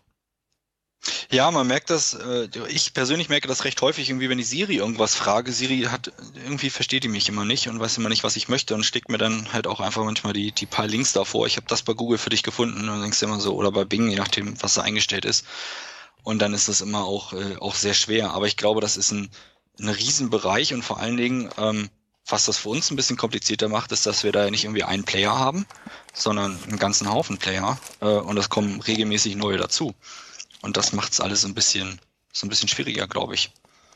Ja, und ich glaube, das kommt auch wieder zusammen dann mit dem ganzen Vertical Search, weil wenn Siri dich versteht und eine sinnvolle Antwort gibt, dann holst du die ja nicht aus dem Web, sondern weil die irgendeinen Datenlieferanten per API sinnvoll anfragen kann, so dass auch eine sinnvolle Antwort zurückkommt.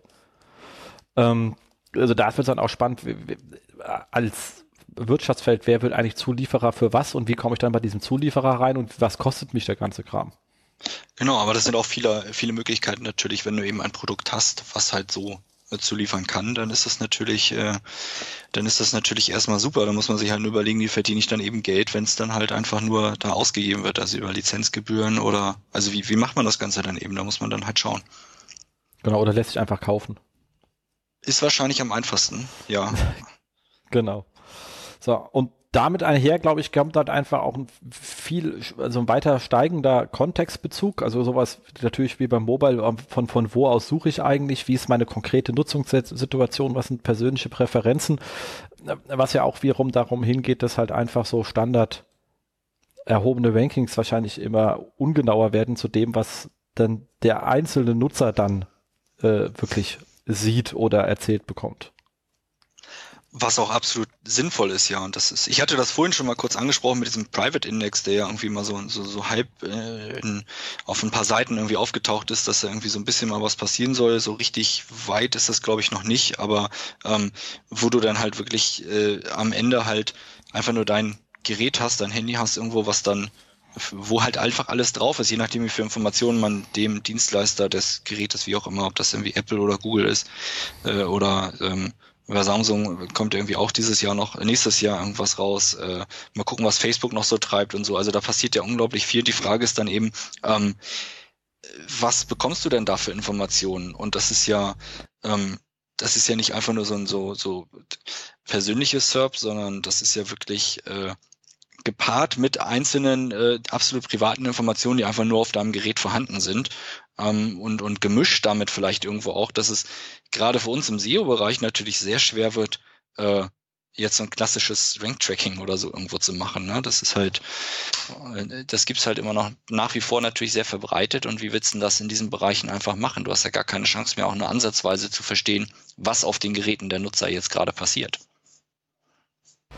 Äh, ja, das, äh, ja, wie gesagt, das ist wirklich Trend, wo ich sagen kann, da kann man schwer ableiten, was man als nächstes tun kann, aber wir müssen uns damit beschäftigen und wissen, wo die Entwicklung hingeht, damit wir irgendwann Antworten geben können, wenn es dann soweit wird, dass man sie geben können muss. Ich glaube, der Vorteil ist einfach, dass es da gerade so viele Player gibt, die äh, da irgendwo dran arbeiten an dieser ganzen äh, persönlichen ähm, persönliche Assistentengeschichte und sowas halt, dass wir äh, die werden ja alle irgendwo Informationen zur Verfügung stellen, einfach um irgendwie sich, sich abzusetzen gegenüber der Konkurrenz. Und ich kann mir gut vorstellen, dass wir einfach nur einen ganzen Stapel an Informationen im Vorfeld bekommen, bevor das ganze Thema jetzt richtig einschlägt. Und ob das dann jetzt halt schon 2017 ist, äh, das weiß ich nicht. Also ich hatte das äh, irgendwie Anfang des Jahres mal äh, so ein so ein äh, schönen Blogpost SEO ist tot geschrieben. Ich dachte, jeder SEO muss einmal in seiner Laufbahn sowas schreiben und da habe ich genau dieses Ding eben auch mit aufgenommen und sagte halt so, wenn du da später gar keine Chance mehr hast zu verstehen, was auf dem Gerät des Nutzers ist, äh, wie willst du, weil jeder Nutzer anders ist, wie willst du da da dann SEO machen? Ähm, da muss man halt einfach dann genauer reingucken und muss ihm einfach ein bisschen sich weiterentwickeln und weg von den klassischen zehn Links einfach, wo wir irgendwo äh, alle herkommen. Also ich zumindest noch, du zumindest noch, äh, wer jetzt irgendwie erst vor ein, zwei Jahren angefangen hat, natürlich nicht. Die kennen das gar nicht mehr. Schade eigentlich. War ja auch nicht schlecht. War ja auch eine schöne Zeit. Jetzt ist alles bunter.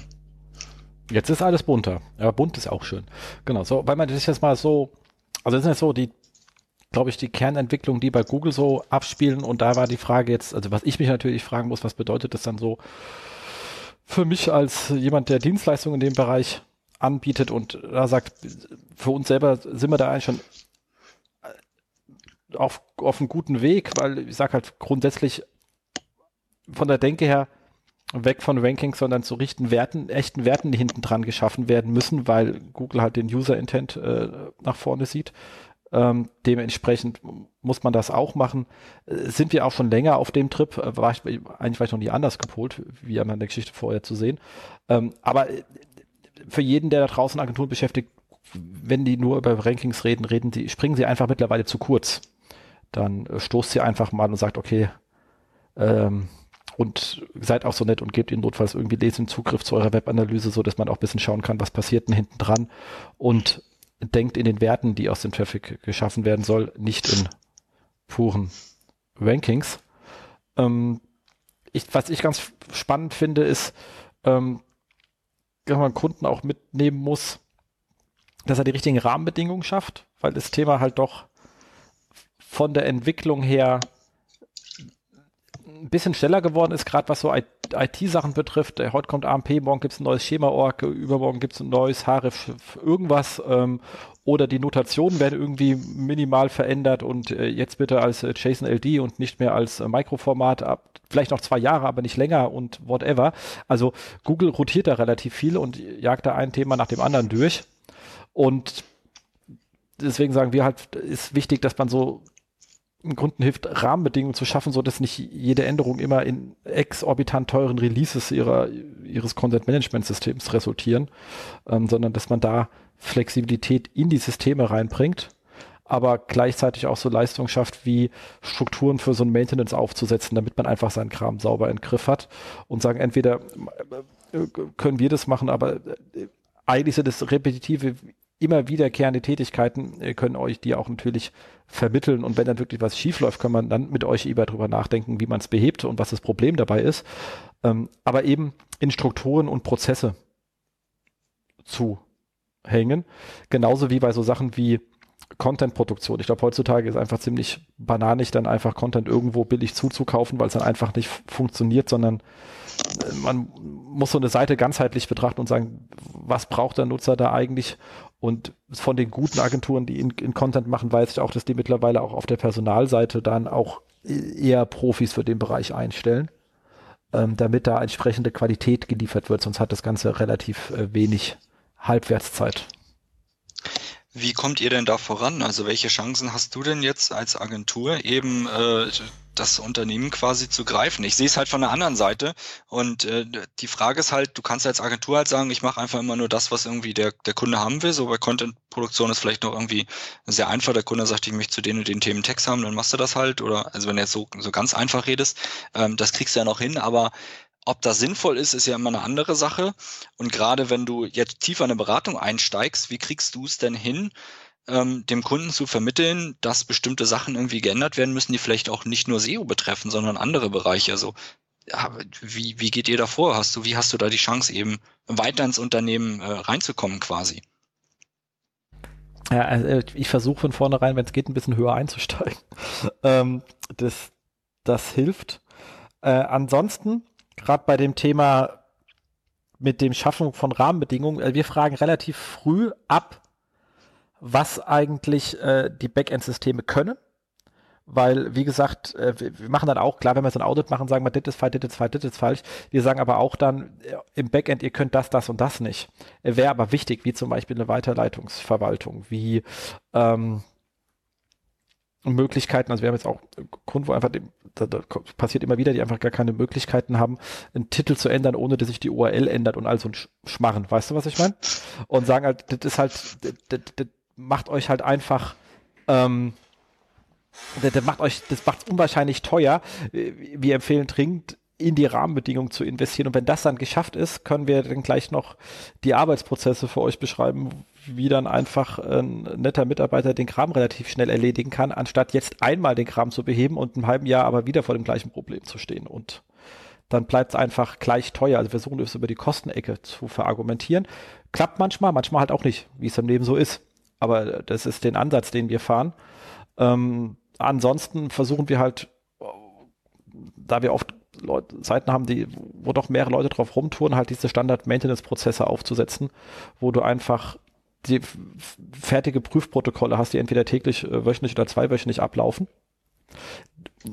die du teilautomatisieren kannst, so dass der Aufwand nicht exorbitant ist, aber du siehst dann relativ schnell, ähm, wenn irgendetwas ähm, schief läuft. Und da haben wir auch schon alles gesehen. Also bei irgendwelchen Releases, dass die Paginierung weggeflogen ist und all so ein Kram. Also das, die Liste wird auch immer länger. Ähm, aber die kannst du pro Kunde dann zusammendampfen, auf seinen Use Case reduzieren um, den Prozess aufsetzen und hast es dann sozusagen im Griff. Und wenn es sauber im Griff ist, kannst du auch sagen, guck mal, so machen wir das.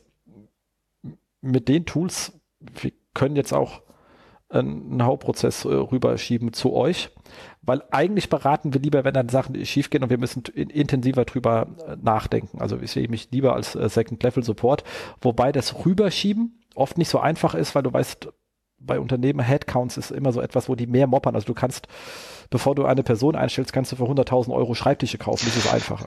Ja, kenne ich leider auch. So. Aber da versuchen wir immer Bewusstsein für zu schaffen, dass das da ist. Das dauert allerdings sehr lange.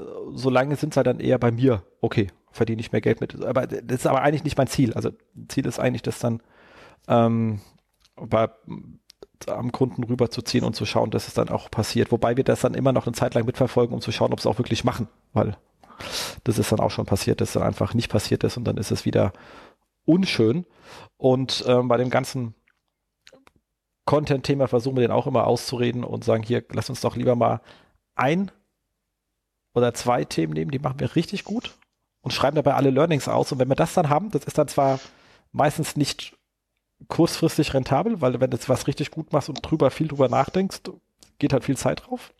Aber wenn wir alle Learnings dazu aufschreiben, können wir danach einen sauberen Prozess etablieren, den man danach in günstiger skalieren kann. Aber dann weiß man genau, wie, was muss man alles beim Texter-Briefing bei dem konkreten Kunden beachten, ähm, was kann das CMS eigentlich und äh, was braucht man alles in der Zulieferung, wie sieht's mit Bildquellen etc. pp aus und hast es einmal erhoben und hast für alle diese Problemfelder, die du hast, wenn du es machst, Lösungen definiert, die du danach natürlich gut über das ganze Thema theoretisch äh, durchrollen kannst. Äh, es sind aber viele Diskussionen. Aber für Diskussionen werde ich auch bezahlt. Klar. ähm, ich, ich kenne ja die Fälle. Also du hast äh, gerade das mit dem äh, neue, neue Stellen schaffen und dann eben lieber irgendwo einfach Geld ausgeben. Das ist halt äh, leider bei uns äh, hin und wieder auch mal der Fall. Ähm, das, die Alternative ist natürlich, dass nichts passiert ein Jahr lang zum Beispiel. Ne? Und von daher, ähm, da muss man halt einfach mal, mal durchrechnen, was macht denn mehr Sinn jetzt eben, äh, wenn es dann nur ein Jahr ist, mal realistisch gerechnet, also realistisch einfach nachrechnen, wie lange wird das wohl dauern, bis ich dann eben doch eine Stelle kriege oder doch Sachen selber machen kann. Ähm, wie viel äh, würde ich in der Zeit halt mehr verdienen, wenn ich jetzt am Anfang erstmal eine Agentur buche äh, und das über die Agentur einfach machen lasse und äh, damit es überhaupt erstmal vorangeht. Das, das machen ist ja immer das, das Wichtige und das große Problem, dass einfach Sachen im Zweifel liegen bleiben. Äh, ich habe, ich, ich hatte äh, damals in der Agentur noch irgendwie 2010 einen, Beratungstermin bei bei einem Kunden im Wettbereich und äh, die haben bis heute die Sachen nicht umgesetzt. Und da geht's nicht um irgendwie um, um ein paar 10.000 Euro oder so. Also da ging's bei denen um, um richtig Schotter, wo die halt relativ schnell ein paar absolute Basics hätten machen müssen. Und die haben das, äh, ich habe das halt immer mal wieder verfolgt und das haben die halt bis heute nicht umgesetzt. Was ich überhaupt nicht nachvollziehen kann. Also vielleicht waren wir einfach zu günstig, vielleicht hätten wir da mehr Geld aufschreiben sollen für die Beratungsleistung, äh, dass sie gedacht haben, das ist mehr wert. Ähm, sowas hast du ja leider auch manchmal, was viel kostet, ist mehr wert. Ähm, gerade was so Sachen äh, Agentur angeht versus interne Mitarbeiter oder sowas, das gibt's ja leider auch häufig. Ähm, von daher, ich finde es aber, aber super sinnvoll, einfach als Agentur dann eben konkret äh, bestimmte Rahmenbedingungen einfach äh, auch mit, ich sag mal, vorzugeben irgendwo. Also dass du halt einfach sagst, okay, pass mal auf, das und das sind Sachen, die wollen wir zum Beispiel messen oder wie sieht das denn in den und den Bereichen denn einfach aus? Ähm, und da müssen wir eigentlich hin, wir müssen in der Lage sein, in einem halben Jahr das und das machen zu können.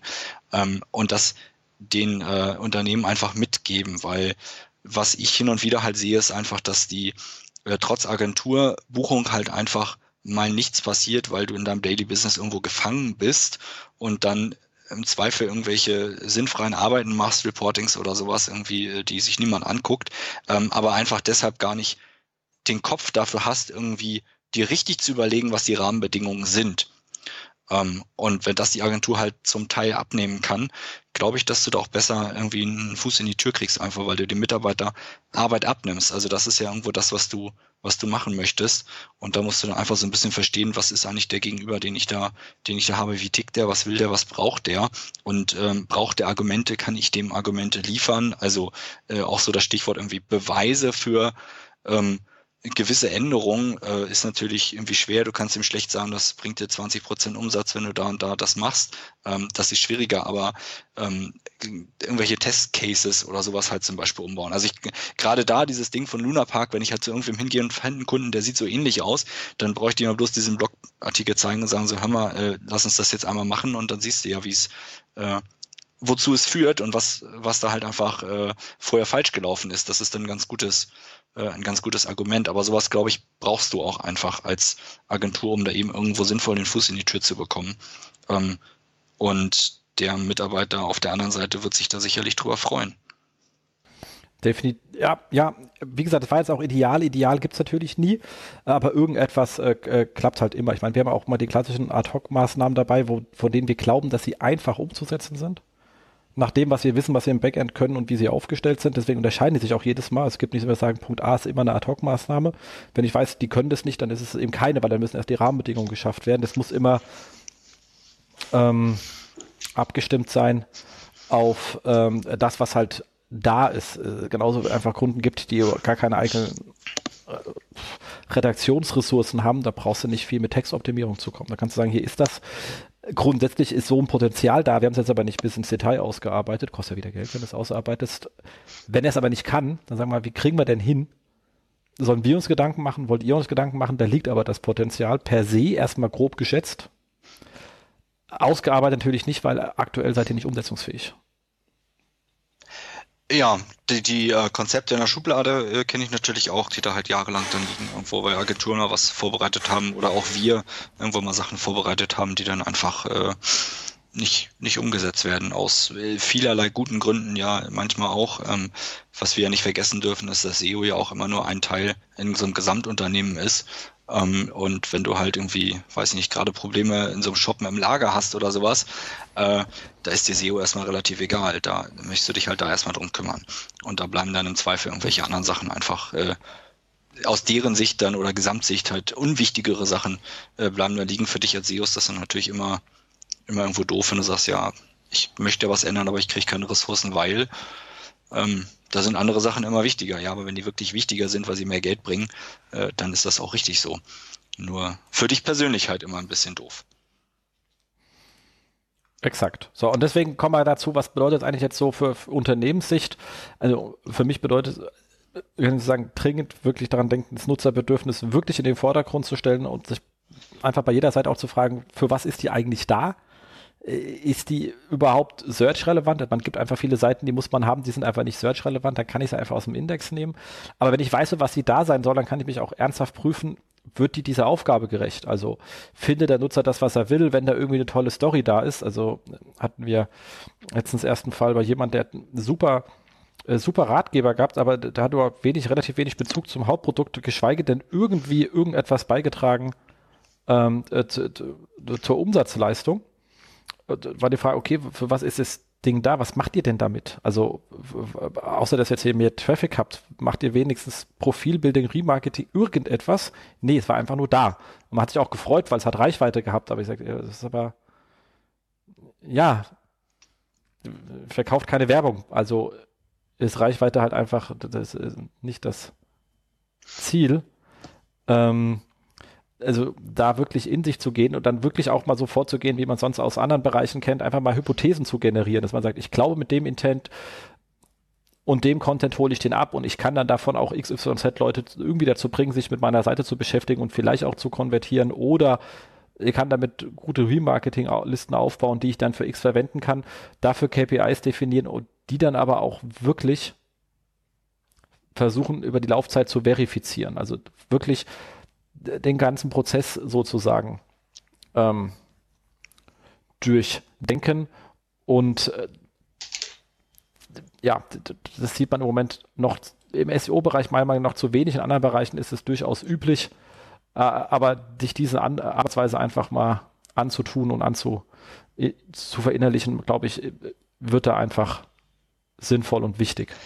Ähm, absolut, ich, das haben wir ja vorhin auch schon angesprochen, äh, gerade dieses Thema äh, auch immer Analyse einfach. Du musst halt gucken, was passiert denn da auf deiner Seite und was macht der User denn eigentlich und wer ist eigentlich dieser User äh, und wie viele, ne? Und was will er von mir? Aber ähm, und ich meine, du hast das hier, hast das hier in deiner Datei mit aufgeschrieben, irgendwie KPI definieren, hast du da so schön reingeschrieben. Das ist halt super sinnvoll, aber welche sind denn die richtigen und für wen? Das ist so das Entscheidende. Gerade wenn ein Unternehmen ein bisschen größer ist, dann hast du im Zweifel halt ein KPI, der für eine einzige Person irgendwie Abteilungsleiter Marketing oder so relevant ist, aber für sonst niemanden. Oder wenn der SEO daran gemessen wird, wie viele Texte er live stellt, dann kann das vielleicht nicht, nicht so richtig sinnvoll sein. Und deshalb muss man da äh, sich halt überlegen, was ist denn überhaupt sinnvoll und was möchte ich denn mit dieser Gesamtmaßnahme denn irgendwo auch erreichen und wo soll es denn einfach hingehen? Und gerade was dieses, äh, dieses Textthema zum Beispiel jetzt angeht, ist ja auch immer sehr schwer. Äh, so der, der, der Klassiker auf Shopseiten irgendwo so, äh, wir hauen halt mal ein bisschen Beratertext unter die Produkte runter zum Beispiel. Ähm, und der kann ja auch super teuer sein, super sinnvoll und hilfreich sein. Aber liest den irgendwer? Und wie viele und kaufen die danach? und hat das halt irgendeinen Effekt auf den Nutzer selbst. Und da wird's halt aber auch in der, in der Analyse ein bisschen schwieriger, weil das ist ja jetzt nicht mehr so ganz trivial. Also das ist ja nicht einfach, ich gucke, wie viele Benutzer habe ich über Keyword XY bekommen, sondern ich muss ja irgendwie dann wirklich genau reinschauen, was macht der Nutzer auf meiner Seite, wie viel Aufenthaltsdauer habe ich, wie weit hat er runtergescrollt, äh, was hat er danach getan und so weiter. Also da sind ja ein paar mehr Faktoren, die man sich auf einmal angucken muss. Was man ja alles hinkriegt, ist ja gar kein Thema. Aber man muss halt einfach mal einen Meter weitergehen. Nur dann wird das Ganze eben auch besser. Aber wenn diese ganze Mobile Index Geschichte kommt, wird ja zumindest dieses Thema wahrscheinlich eh ein bisschen äh, von alleine sich lösen. Ja, ja, aber da auch wieder die Frage, einfach viel mehr in Frage stellen. Also als SEO hat man sich immer angewöhnt, okay, wann kommt man mit dem Text, hat, hat man irgendwas getextet, mittlerweile macht man Beratungstexte, damit man den Intent nicht verschiebt. Das ist alles äh feini, aber ich meine, ich habe das ja, glaube ich, in, in, in, man kann einfach mal die, wirklich sagen, wird die Gesamtseite mit allem, was drauf ist, das ist ja für mich der Gesamtcontent, der da ist, wird die der Aufgabe gerecht? Und wenn ich sage, es gibt halt Besucher, die kennen sich mit dem Produkt aus und welche, die kennen sich nicht aus, aber ganz egal, auf einer Seite, wo einfach 3000 Fernseher drauf sind, das macht wenig Sinn. Also ich glaube, dass man äh, Produkte, wenn man Produkte mit Text mischt und den Nutzer richtig führt, dass es wahrscheinlich besser werden kann. Äh, äh Problem ist, Standard-Shop-System gibt sowas nicht her. Die stellen sich die Frage nämlich auch nicht. Die machen das schon immer so. Ähm, und da kann man einfach mal sagen, kann man mal einfach andere Sachen austesten und gucken, ob die vielleicht besser funktionieren äh, und wie würde so ein Konzept auf Mobile aussehen. Äh, da will erst recht keiner 4000 Produkte auf einer Liste haben. Ähm, wie, wie kriege ich denn jemand von einer allgemeinen Anfrage sinnvoll zu dem für ihn passenden Produkt geführt. Und äh, einfach mal solche Fragen stellen und sagen, können wir das Gesamtkonzept nicht in, in, in Frage stellen, sondern einfach mal neu drüber nachdenken. Ich finde es da sehr, sehr schön, wenn man sagt, es gibt, man setzt sich auch so ein bisschen mit ähm, Frameworks auseinander. Also es gibt ja da wirklich schöne Free, äh, Frameworks wie das äh, C-Sync Do Care. Ähm, äh, was immer der, der gute Avinash immer ganz gerne erzählt. Ähm, was ein bisschen schwer ist, das in, in, in Analysesysteme reinzukriegen aber es macht sehr viel Sinn. Wer, wer Lust hat, einfach mal googeln nach C-Sync Do Care. Ähm, Gibt es sehr, sehr spannende Artikel zu. Kann wirklich nur dringend empfehlen. Was jetzt schon immer geht und was wegen wir meistens auf ein anderes springen, obwohl ich das C-Sync Do Care mehr mag, ist, ähm, dass wir sagen, ich möchte halt einfach ähm, Kennzahlen haben in den Bereichen Acquisition, Engagement und Transaction, also klassisches AET, ähm, wo man dann sagen kann, okay, ich habe jetzt zum Beispiel Ratgeber-Content. So, und dieser Ratgeber-Content hat eine, für diesen Bereich Ratgeber habe ich gewisse Engagement-Werte, weil ich sage, okay, Ratgeber-Leute möchte ich halt irgendwie, ähm, die, die sollen halt drei, vier, fünf Artikel, whatever. Also ich habe also irgendwelche Engagement-Werte, die ich definiert habe, wie Verweildauer, Anzahl gelesener Artikel, ähm, Facebook-Likes, Shares, whatever. Und Transaction-Werte, die können ja zum Beispiel auch sein Newsletter-Anmeldung, weil ich sage, es ist zu früh zum Verkauf, aber ich habe hier irgendwie so ein Family and Friends-Programm und versuche das irgendwie mit einem guten Newsletter, den ich dann auch sage, hier, der interessierte Art von Content, hier kriegst du mehr von, etc., whatever. Also zumindest habe ich neuen Thema. Ist der Traffic, der jetzt hier ankommt, ist er ähnlich qualitativ gut in den Engagement- und Transaction-Werten wie der schon vorhergehende. Wenn nicht, muss ich vielleicht meine Call to Actions verbessern. Oder aber, der ist doch zu weit weg von unserem Themenbereich, also von dem, was unsere Firma steht. Das hast du äh, sehr schön äh, vor, vor, äh, im vorletzten, äh, im vorletzten Podcast hier mit Thomas mit nicht besprochen und da seid ihr auch sehr stark auf dieses Thema eingegangen. Ich glaube, das brauchen wir gar nicht so groß nochmal wiederholen. Aber ähm, diese User-Sicht ist einfach, äh, das hört sich immer so, so langweilig an irgendwo, äh, achte auf den User, aber gerade in größeren Unternehmen hast du halt auch immer sehr viel persönliche Befindlichkeiten und Leute, die irgendwie sagen, ich finde aber, das gehört so.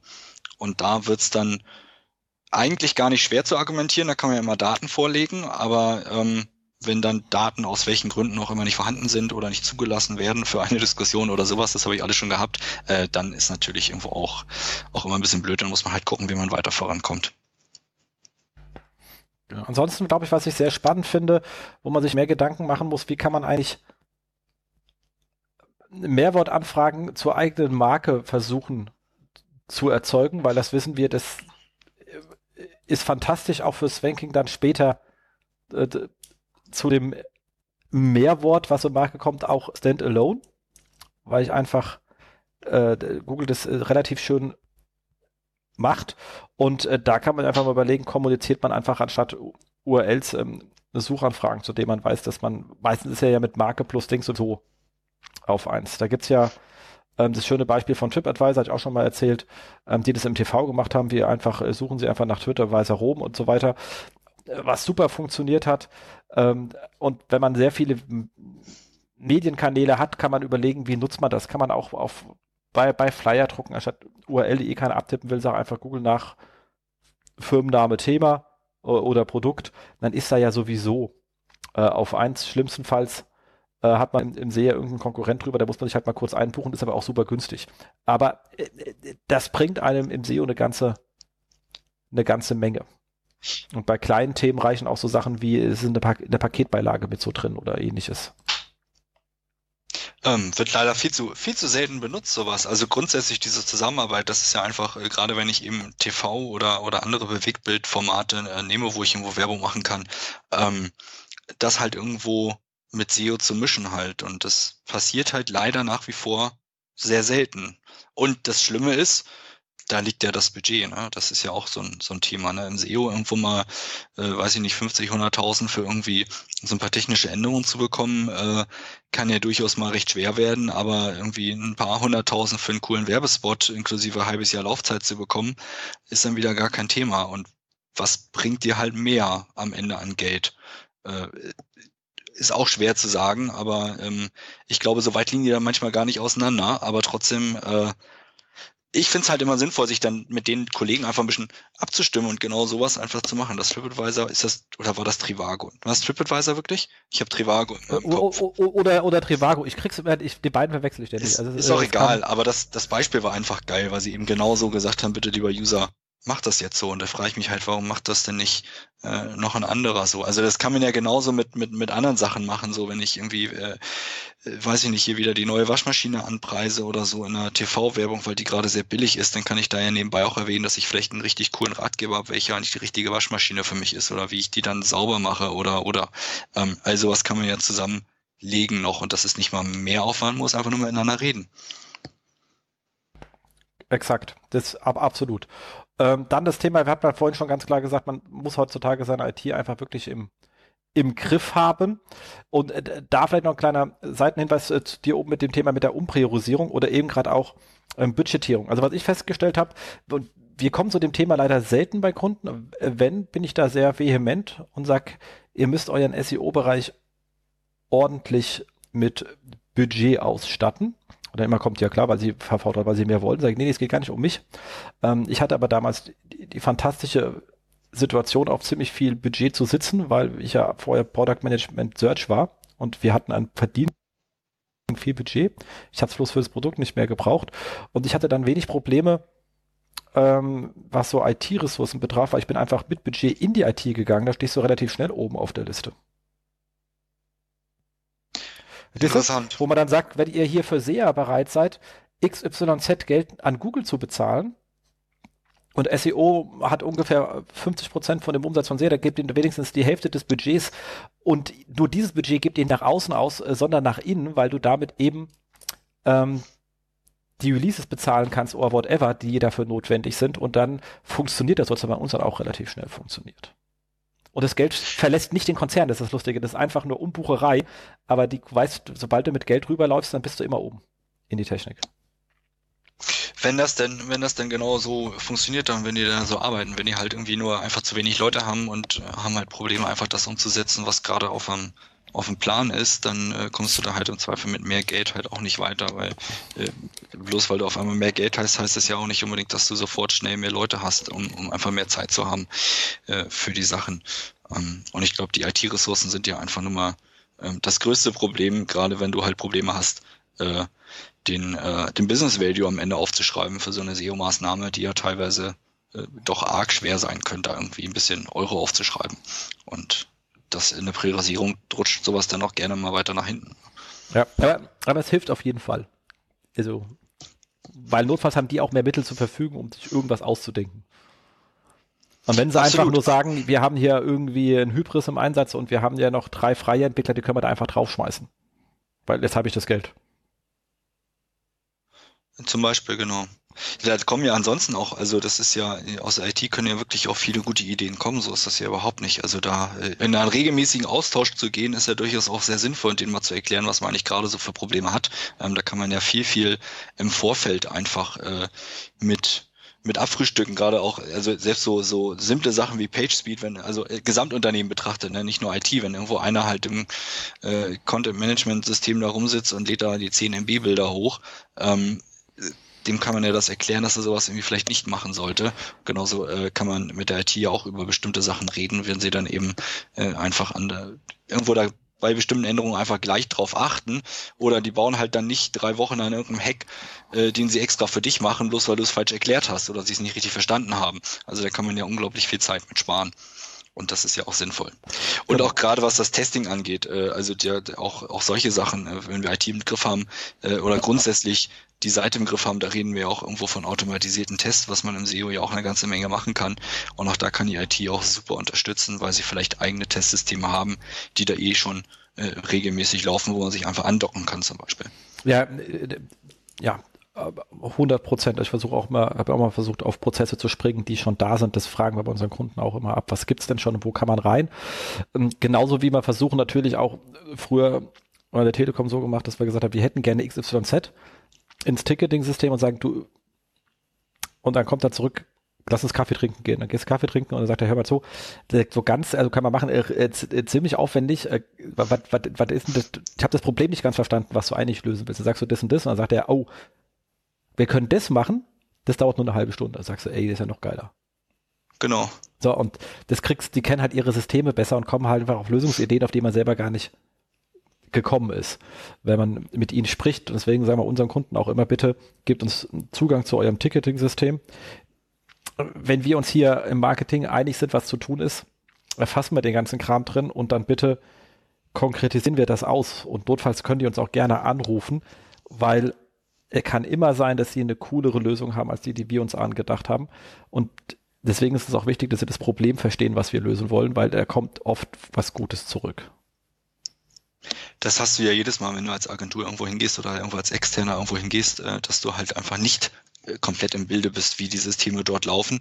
Genauso kannst du es aber auch haben, natürlich, wenn du irgendwie äh, interner SEO bist und ähm, machst vielleicht einfach gar nicht so viel in Technik und möchtest dann irgendetwas Technisches geändert haben ähm, und bist aber nicht so tief in dem Thema drin, dass du das nicht ganz genau beschreiben kannst, was du da machen möchtest, dann hilft es auch einfach mal wirklich sich auf, wie du sagst, auch auf Kaffee treffen und einfach mal drüber reden.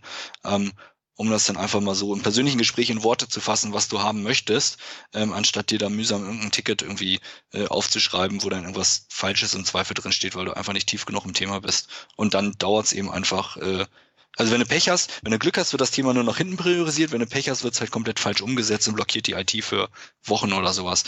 Ähm, und das hilft ja auch keinem weiter. Und da sind so fünf Minuten Kaffeetermine immer sehr gut geeignet auf jeden Fall, wie gesagt, Kollegen immer versuchen ernst zu nehmen, dann nehmen sie einen auch ernster und dann hat man da auch eine bessere Kommunikation.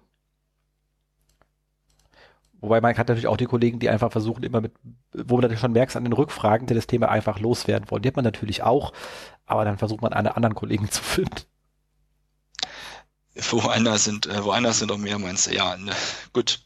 Das hast du aber äh, in allen Bereichen des Unternehmens. Irgendwo genau. Gibt's immer, ist keine gibt's immer irgendwen, der einfach nichts ändern möchte aus irgendwelchen unerklärlichen Gründen.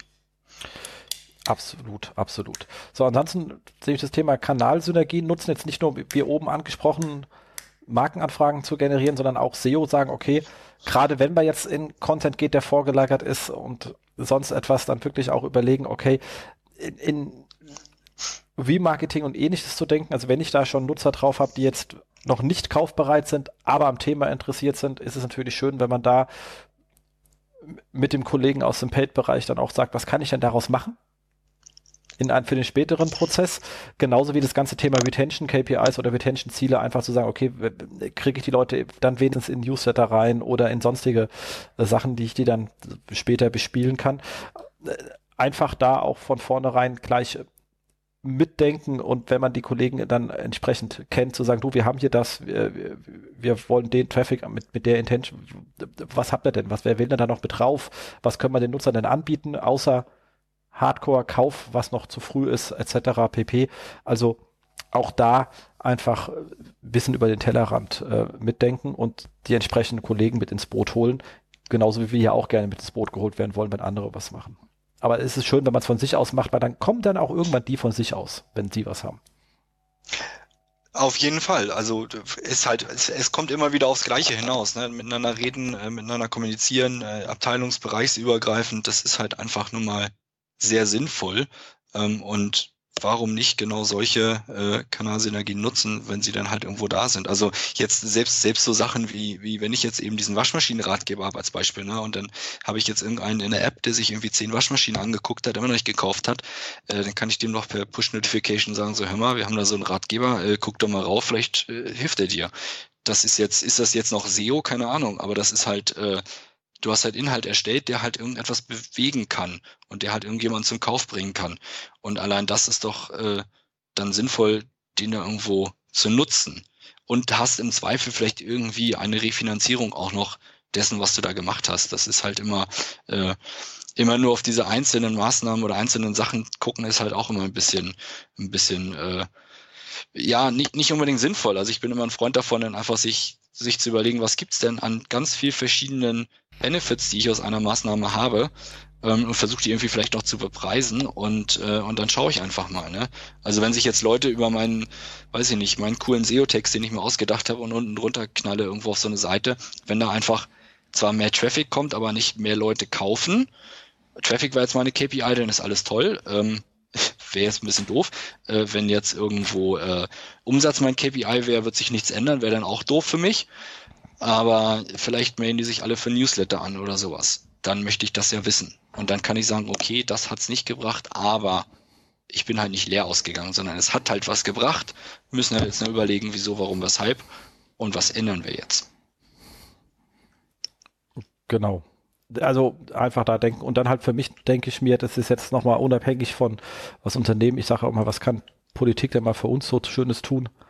Ähm, ich hoffe ja mal, dass da irgendeiner was gegen dieses blöde AMP macht äh, und dafür das blöde Leistungsschutzrecht mal fallen lassen, weil das braucht kein Mensch. Ich glaube, da das kriegen sie auch am Ende rechtlich nicht durch, weil das alles sehr unsauber und unschön wird. Ähm, und so richtig Marktmacht nutzt Google da nicht aus. Man, die gibt da äh, Traffic ab in News und ähm, ja, Mai äh, soll man sich drüber freuen, aber AMP ist halt wirklich äh, Machtmarktausnutzung meiner Meinung. Deswegen hoffe ich, dass da was passiert, aber ich glaube nicht, dass Oettinger das versteht. Gut, äh, das ist eine Diskussion für sich, glaube ich, was er versteht und was nicht und wie er es versteht. Von daher. Also du hattest hier noch sowas wie Progressive Web Apps stehen, oder? Genau, das hatte ich noch irgendwo auf dem Plan. Ich weiß ja nicht, ob das so 2017 oder eher doch vielleicht 2018 ist oder so. Das Thema muss ja irgendwo so ein bisschen am User auch noch ankommen. Aber ähm, das finde ich persönlich aktuell sehr spannend und möchte ich irgendwie nochmal tiefer, tiefer reingucken, ähm, weil es so dieses grundsätzliche äh, Userverhalten auf den mobilen Geräten äh, ausnutzt irgendwo. Es ist halt äh, alle Statistiken, die man sich anguckt, die man natürlich irgendwo mal hinterfragen muss, aber da heißt es immer so, die Leute interagieren mit irgendwie drei bis fünf Apps am Tag und das war's. Und da bringt es dir halt nichts, wenn du irgendwie deine App installiert kriegst im Zweifel. Also was, was bringt dir das? Oder du kriegst sie einfach gar nicht installiert und äh, was machen die Leute dann wirklich? Surfen die dann alle im Browser? Dann guckst du wieder Statistiken an, die sagen, nee, irgendwie doch nicht. Äh, äh, Facebook verfälscht immer sämtliche dieser Statistiken, ähm, was, was mobile Geräte angeht, äh, finde ich persönlich, oder Messenger an sich. Ähm, von daher finde ich das immer sehr schwierig, aber diese äh, PWAs, die können da durchaus ja dir nochmal eher einen Fuß in die Tür bringen, um auf den mobilen Geräten einfach ein bisschen, ein bisschen mehr Aufrufe zu kriegen. Aber ich glaube, das ist eher, eher noch gar nicht so das Thema 2017, sondern wenn dann irgendwo 2018 oder muss ich da einfach ein bisschen, also man muss einfach gucken, was Markt macht, wie viele Leute da eben hinterherlaufen. Bei AMP ging es ja relativ zügig, dass da viele hinterhergelaufen sind, äh, warum auch immer. Muss halt gucken, wie das bei dem Thema einfach ist und was da einfach passiert. Also kann ich nur empfehlen, da einfach nochmal einen Blick drauf zu werfen und sich das mal anzugucken. Ich fand das sehr spannend. Genau, dann hast du noch das ganze Thema, das fand ich auch, das hatte ich das ein bisschen unterschlagen, weil ich da immer sehr kritisch gegenüberstehe, das ganze Thema JavaScript Frameworks, die Google zwar besser versteht, aber ich meine, ganz im Ernst, wenn du deine 404er anschaust, siehst du auch, äh, wie viele lustige JavaScript-Kacke sie noch zusammenbauen. Ähm, was spannend ist, was ich schön finde, ist, Screaming Frog es mittlerweile kann. Ähm, was sie noch nicht klare Aussagen machen, ist, wie lange sie der Seite überhaupt zum Rendern geben. Weil du kannst ja auch beliebig lang zum Rendern brauchen, äh, bis das ganze JavaScript ausgeführt ist.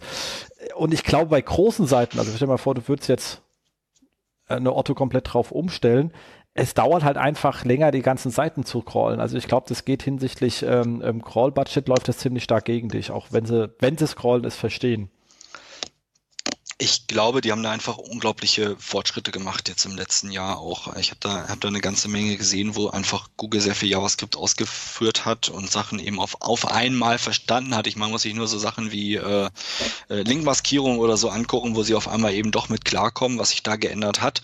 Ähm, Angular ist irgendwie von Google, haben die mal gekauft. Äh, von daher, ich glaube, dass da einfach eine ganze Menge noch passieren wird und dass Google da immer besser werden wird. Und wenn ich mir so angucke, was da in der Search Console, äh, was die da schon rendern können, dann sind die da schon recht weit, dass sie das eben einfach schon verstehen, was auf so einer Seite ist.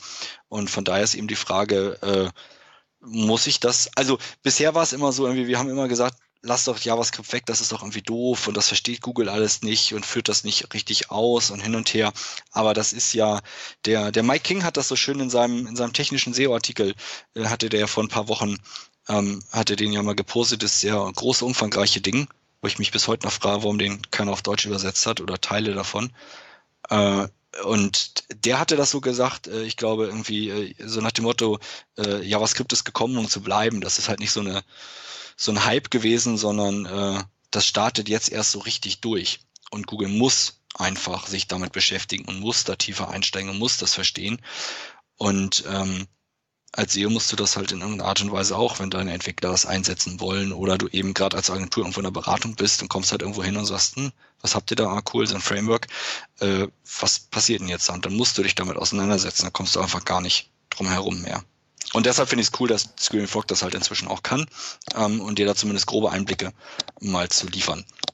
Und ich denke da. Ja, da müssen andere Toolanbieter dringend nachlegen, weil ähm, ja, das hat er ja auch in seinem Artikel geschrieben, dass da die Toolanbieter leider Google massiv hinterher sind.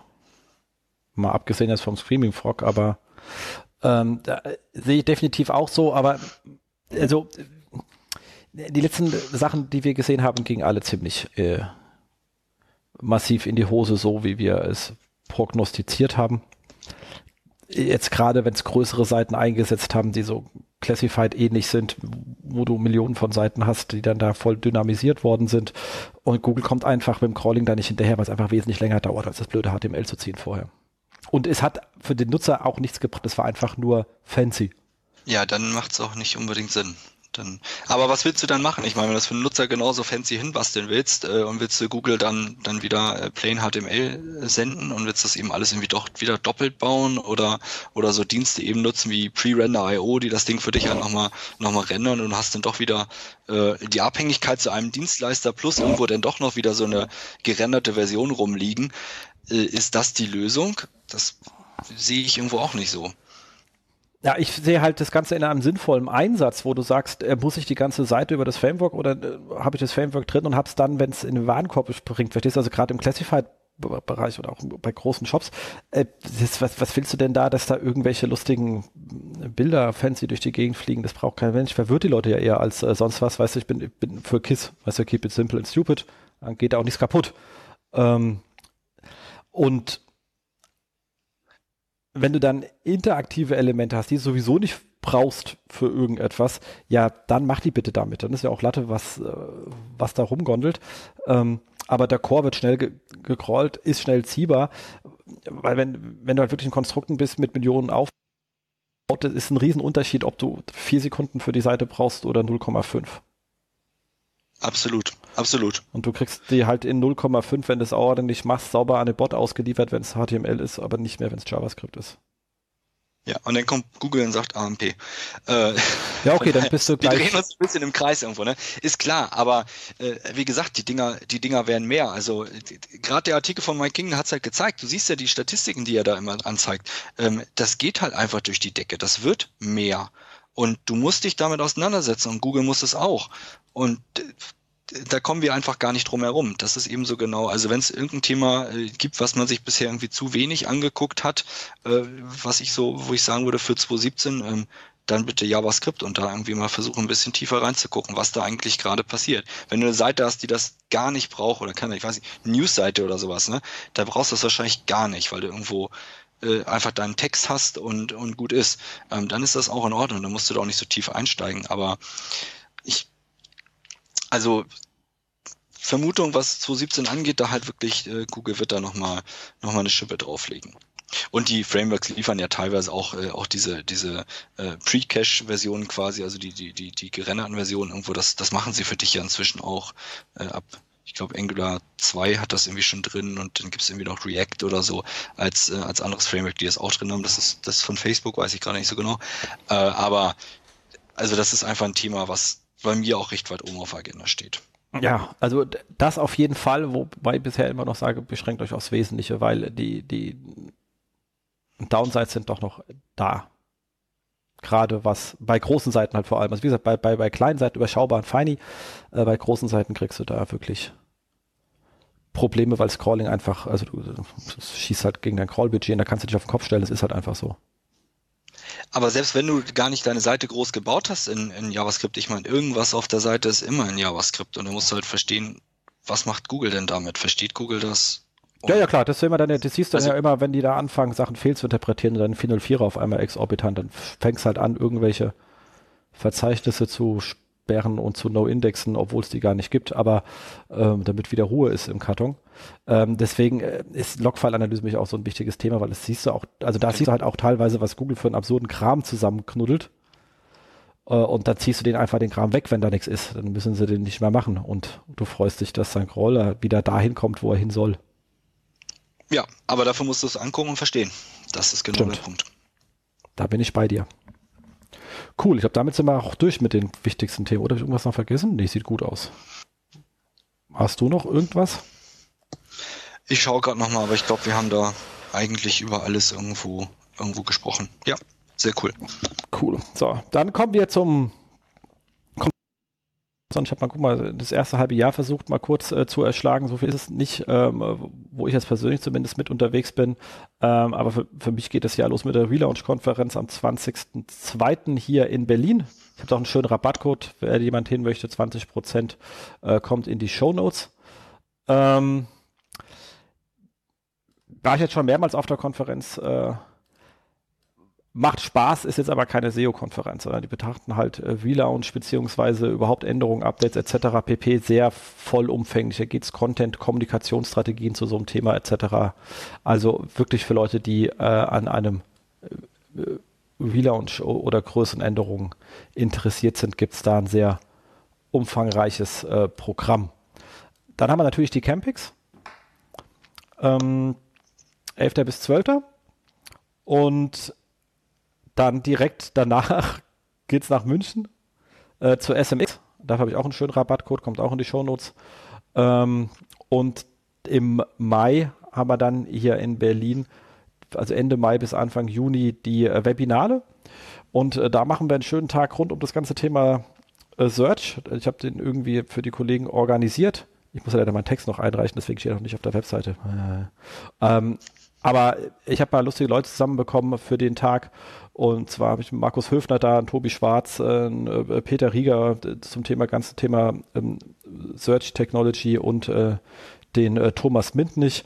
Ich glaube, das ist ein recht schönes kleines Line-up für den für Leute, die im Mai äh, noch ein bisschen Input suchen. Wird es auf jeden Fall sehr spannend, kann ich euch sehr, äh, sehr, sehr, sehr ans Herz legen. Genau. Hast du noch irgendwelche Sachen, wo du rumtunst in der ersten Hälfte? Vielleicht auch komplett abwegig, einfach weil du sagst, ist cool.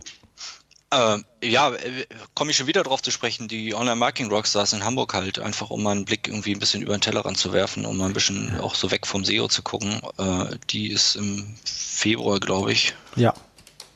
Und äh, die ist mir immer zu laut, deswegen gehe ich da nicht hin. Ich bin zu alt dafür, die sind so laut ist auch äh, sehr groß und sehr voll gewesen. Ähm, dieses Jahr wird wahrscheinlich nächstes Jahr ähnlich aussehen, äh, aber er hat halt einfach mal sehr viele internationale Redner da, die einfach mal einen anderen Blickwinkel eben äh, dir mal, mal bescheren, wo es halt, wenn man dafür ein bisschen versucht, das über SEO ein bisschen oder in, in SEO-Richtung zu lenken, das, was die dort vielleicht über andere Kanäle oder sowas erzählen, dann kann da durchaus mal was Cooles bei rumkommen.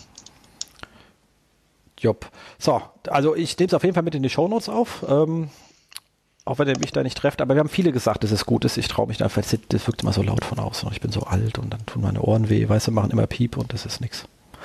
Ähm, aber vielleicht lasse ich mich irgendwann doch dazu breitschlagen, mal gucken. Ansonsten, äh, Jobs, da bist du eigentlich heute unser Lieferant, weil du dringend Leute suchst. Ja, ich äh, habe gerade zwei, also nicht ich zu vergeben, aber bei, bei About You suchen wir tatsächlich gerade SEOs, äh, einen technischen und einen Head-Off. Ähm, sehr coole Stelle, äh, sehr cool, was man da alles machen kann. Äh, kann ich nur empfehlen. Von daher, ich hoffe mal einfach, dass wir da ein paar, ein paar Bewerbungen bekommen. Genau, wir hängen es in die Shownotes. Ähm, und dann auch nochmal der Hinweis ähm, auf die Kollegen von ähm, von Online-Marketing, Rockstars, die ihren tollen Podcast haben. Und da gab es nämlich auch einen sehr schönen äh, Podcast zusammen mit äh, Tarek Müller, der ziemlich viel über äh, was macht eigentlich About You erzählt hat. Der war sehr spannend. Also wenn man sich bewerben möchte, sollte man sich die einfach mal anhören, weil es immer schön, äh, wenn man im Bewerbungsgespräch reingeht und ein bisschen die Philosophie des Unternehmens äh, verstanden hat. Und der erzählt dir wirklich sehr, sehr, sehr spannend. Wenn ich den Link noch schnell finde, haue ich den Link zu diesem Podcast hier noch rein. Hast du den gehört damals? Ich habe ihn tatsächlich nicht gehört. Also ich arbeite mich erst in das Thema Podcast wieder so ein bisschen rein. Ich habe da eine ganze Zeit einfach sehr, wenig, sehr wenig gehört. Sehr wenig bis gar nichts. Das ist immer. Ich bin selten mit der Bahn längere Zeit unterwegs, dass sich das irgendwie lohnt. Von daher äh, einfach persönlich mein Problem aktuell. Aber ich äh, hole auf. Gut. Also ich hole zumindest den Link rein und äh, weil lohnt sich, wenn man, bevor man sich da bewirbt, einfach mal reinzuhören, weil es ist echt sehr spannend, was er da erzählt hat, was er da, was er dabei About You alles macht und plant. Ja, und es gibt durchaus die Möglichkeit, da vielleicht auch das eine oder andere Mal mit mir zusammenzuarbeiten. Und wenn das jetzt kein Grund war, sich zu bewerben, dann äh, fällt mir auch nichts mehr ein. Nee, dann bin ich auch ratlos. Also das sollte man schon machen. Super. Cool. Damit sind wir fertig Vielen Dank, dass du hier als Gast warst. Hat mir wahnsinnig viel Spaß gemacht. Ich glaube, Markus wird weinen, dass er nicht dabei sein konnte. Ja, herzlichen Dank auf jeden Fall äh, für die Einladung. Hat mir ebenfalls sehr viel Spaß gemacht. Äh, jederzeit wieder. Gerne, stehst auf der Liste. Und uns auf Kommentare. Ich habe ja komplette, konkrete Fragen oben gestellt. Ansonsten natürlich, was sind eigentlich eure Trends für 2017? Äh, bewertet uns bitte und wer Gäste oder Themen vorschlagen will, kann das auch gerne tun. Ihr könnt uns auch einfach ähm, anmelden. Äh, jens.faultrat.net funktioniert da ganz gut. Bitte nicht die Seite anschauen, die ist uralt, aber die E-Mail geht noch. Genau. In diesem Sinne, schöne Weihnachten, kommt gut ins neue Jahr und dann hören wir uns alle 2017 und kümmern uns um die Trends, damit wir sie richtig schön cool machen. Das machen wir. Dann auch von mir. Ciao, hat Spaß gemacht. Das SEO-Haus mit Jens Faudrat und Markus Walter. Das SEO-Haus.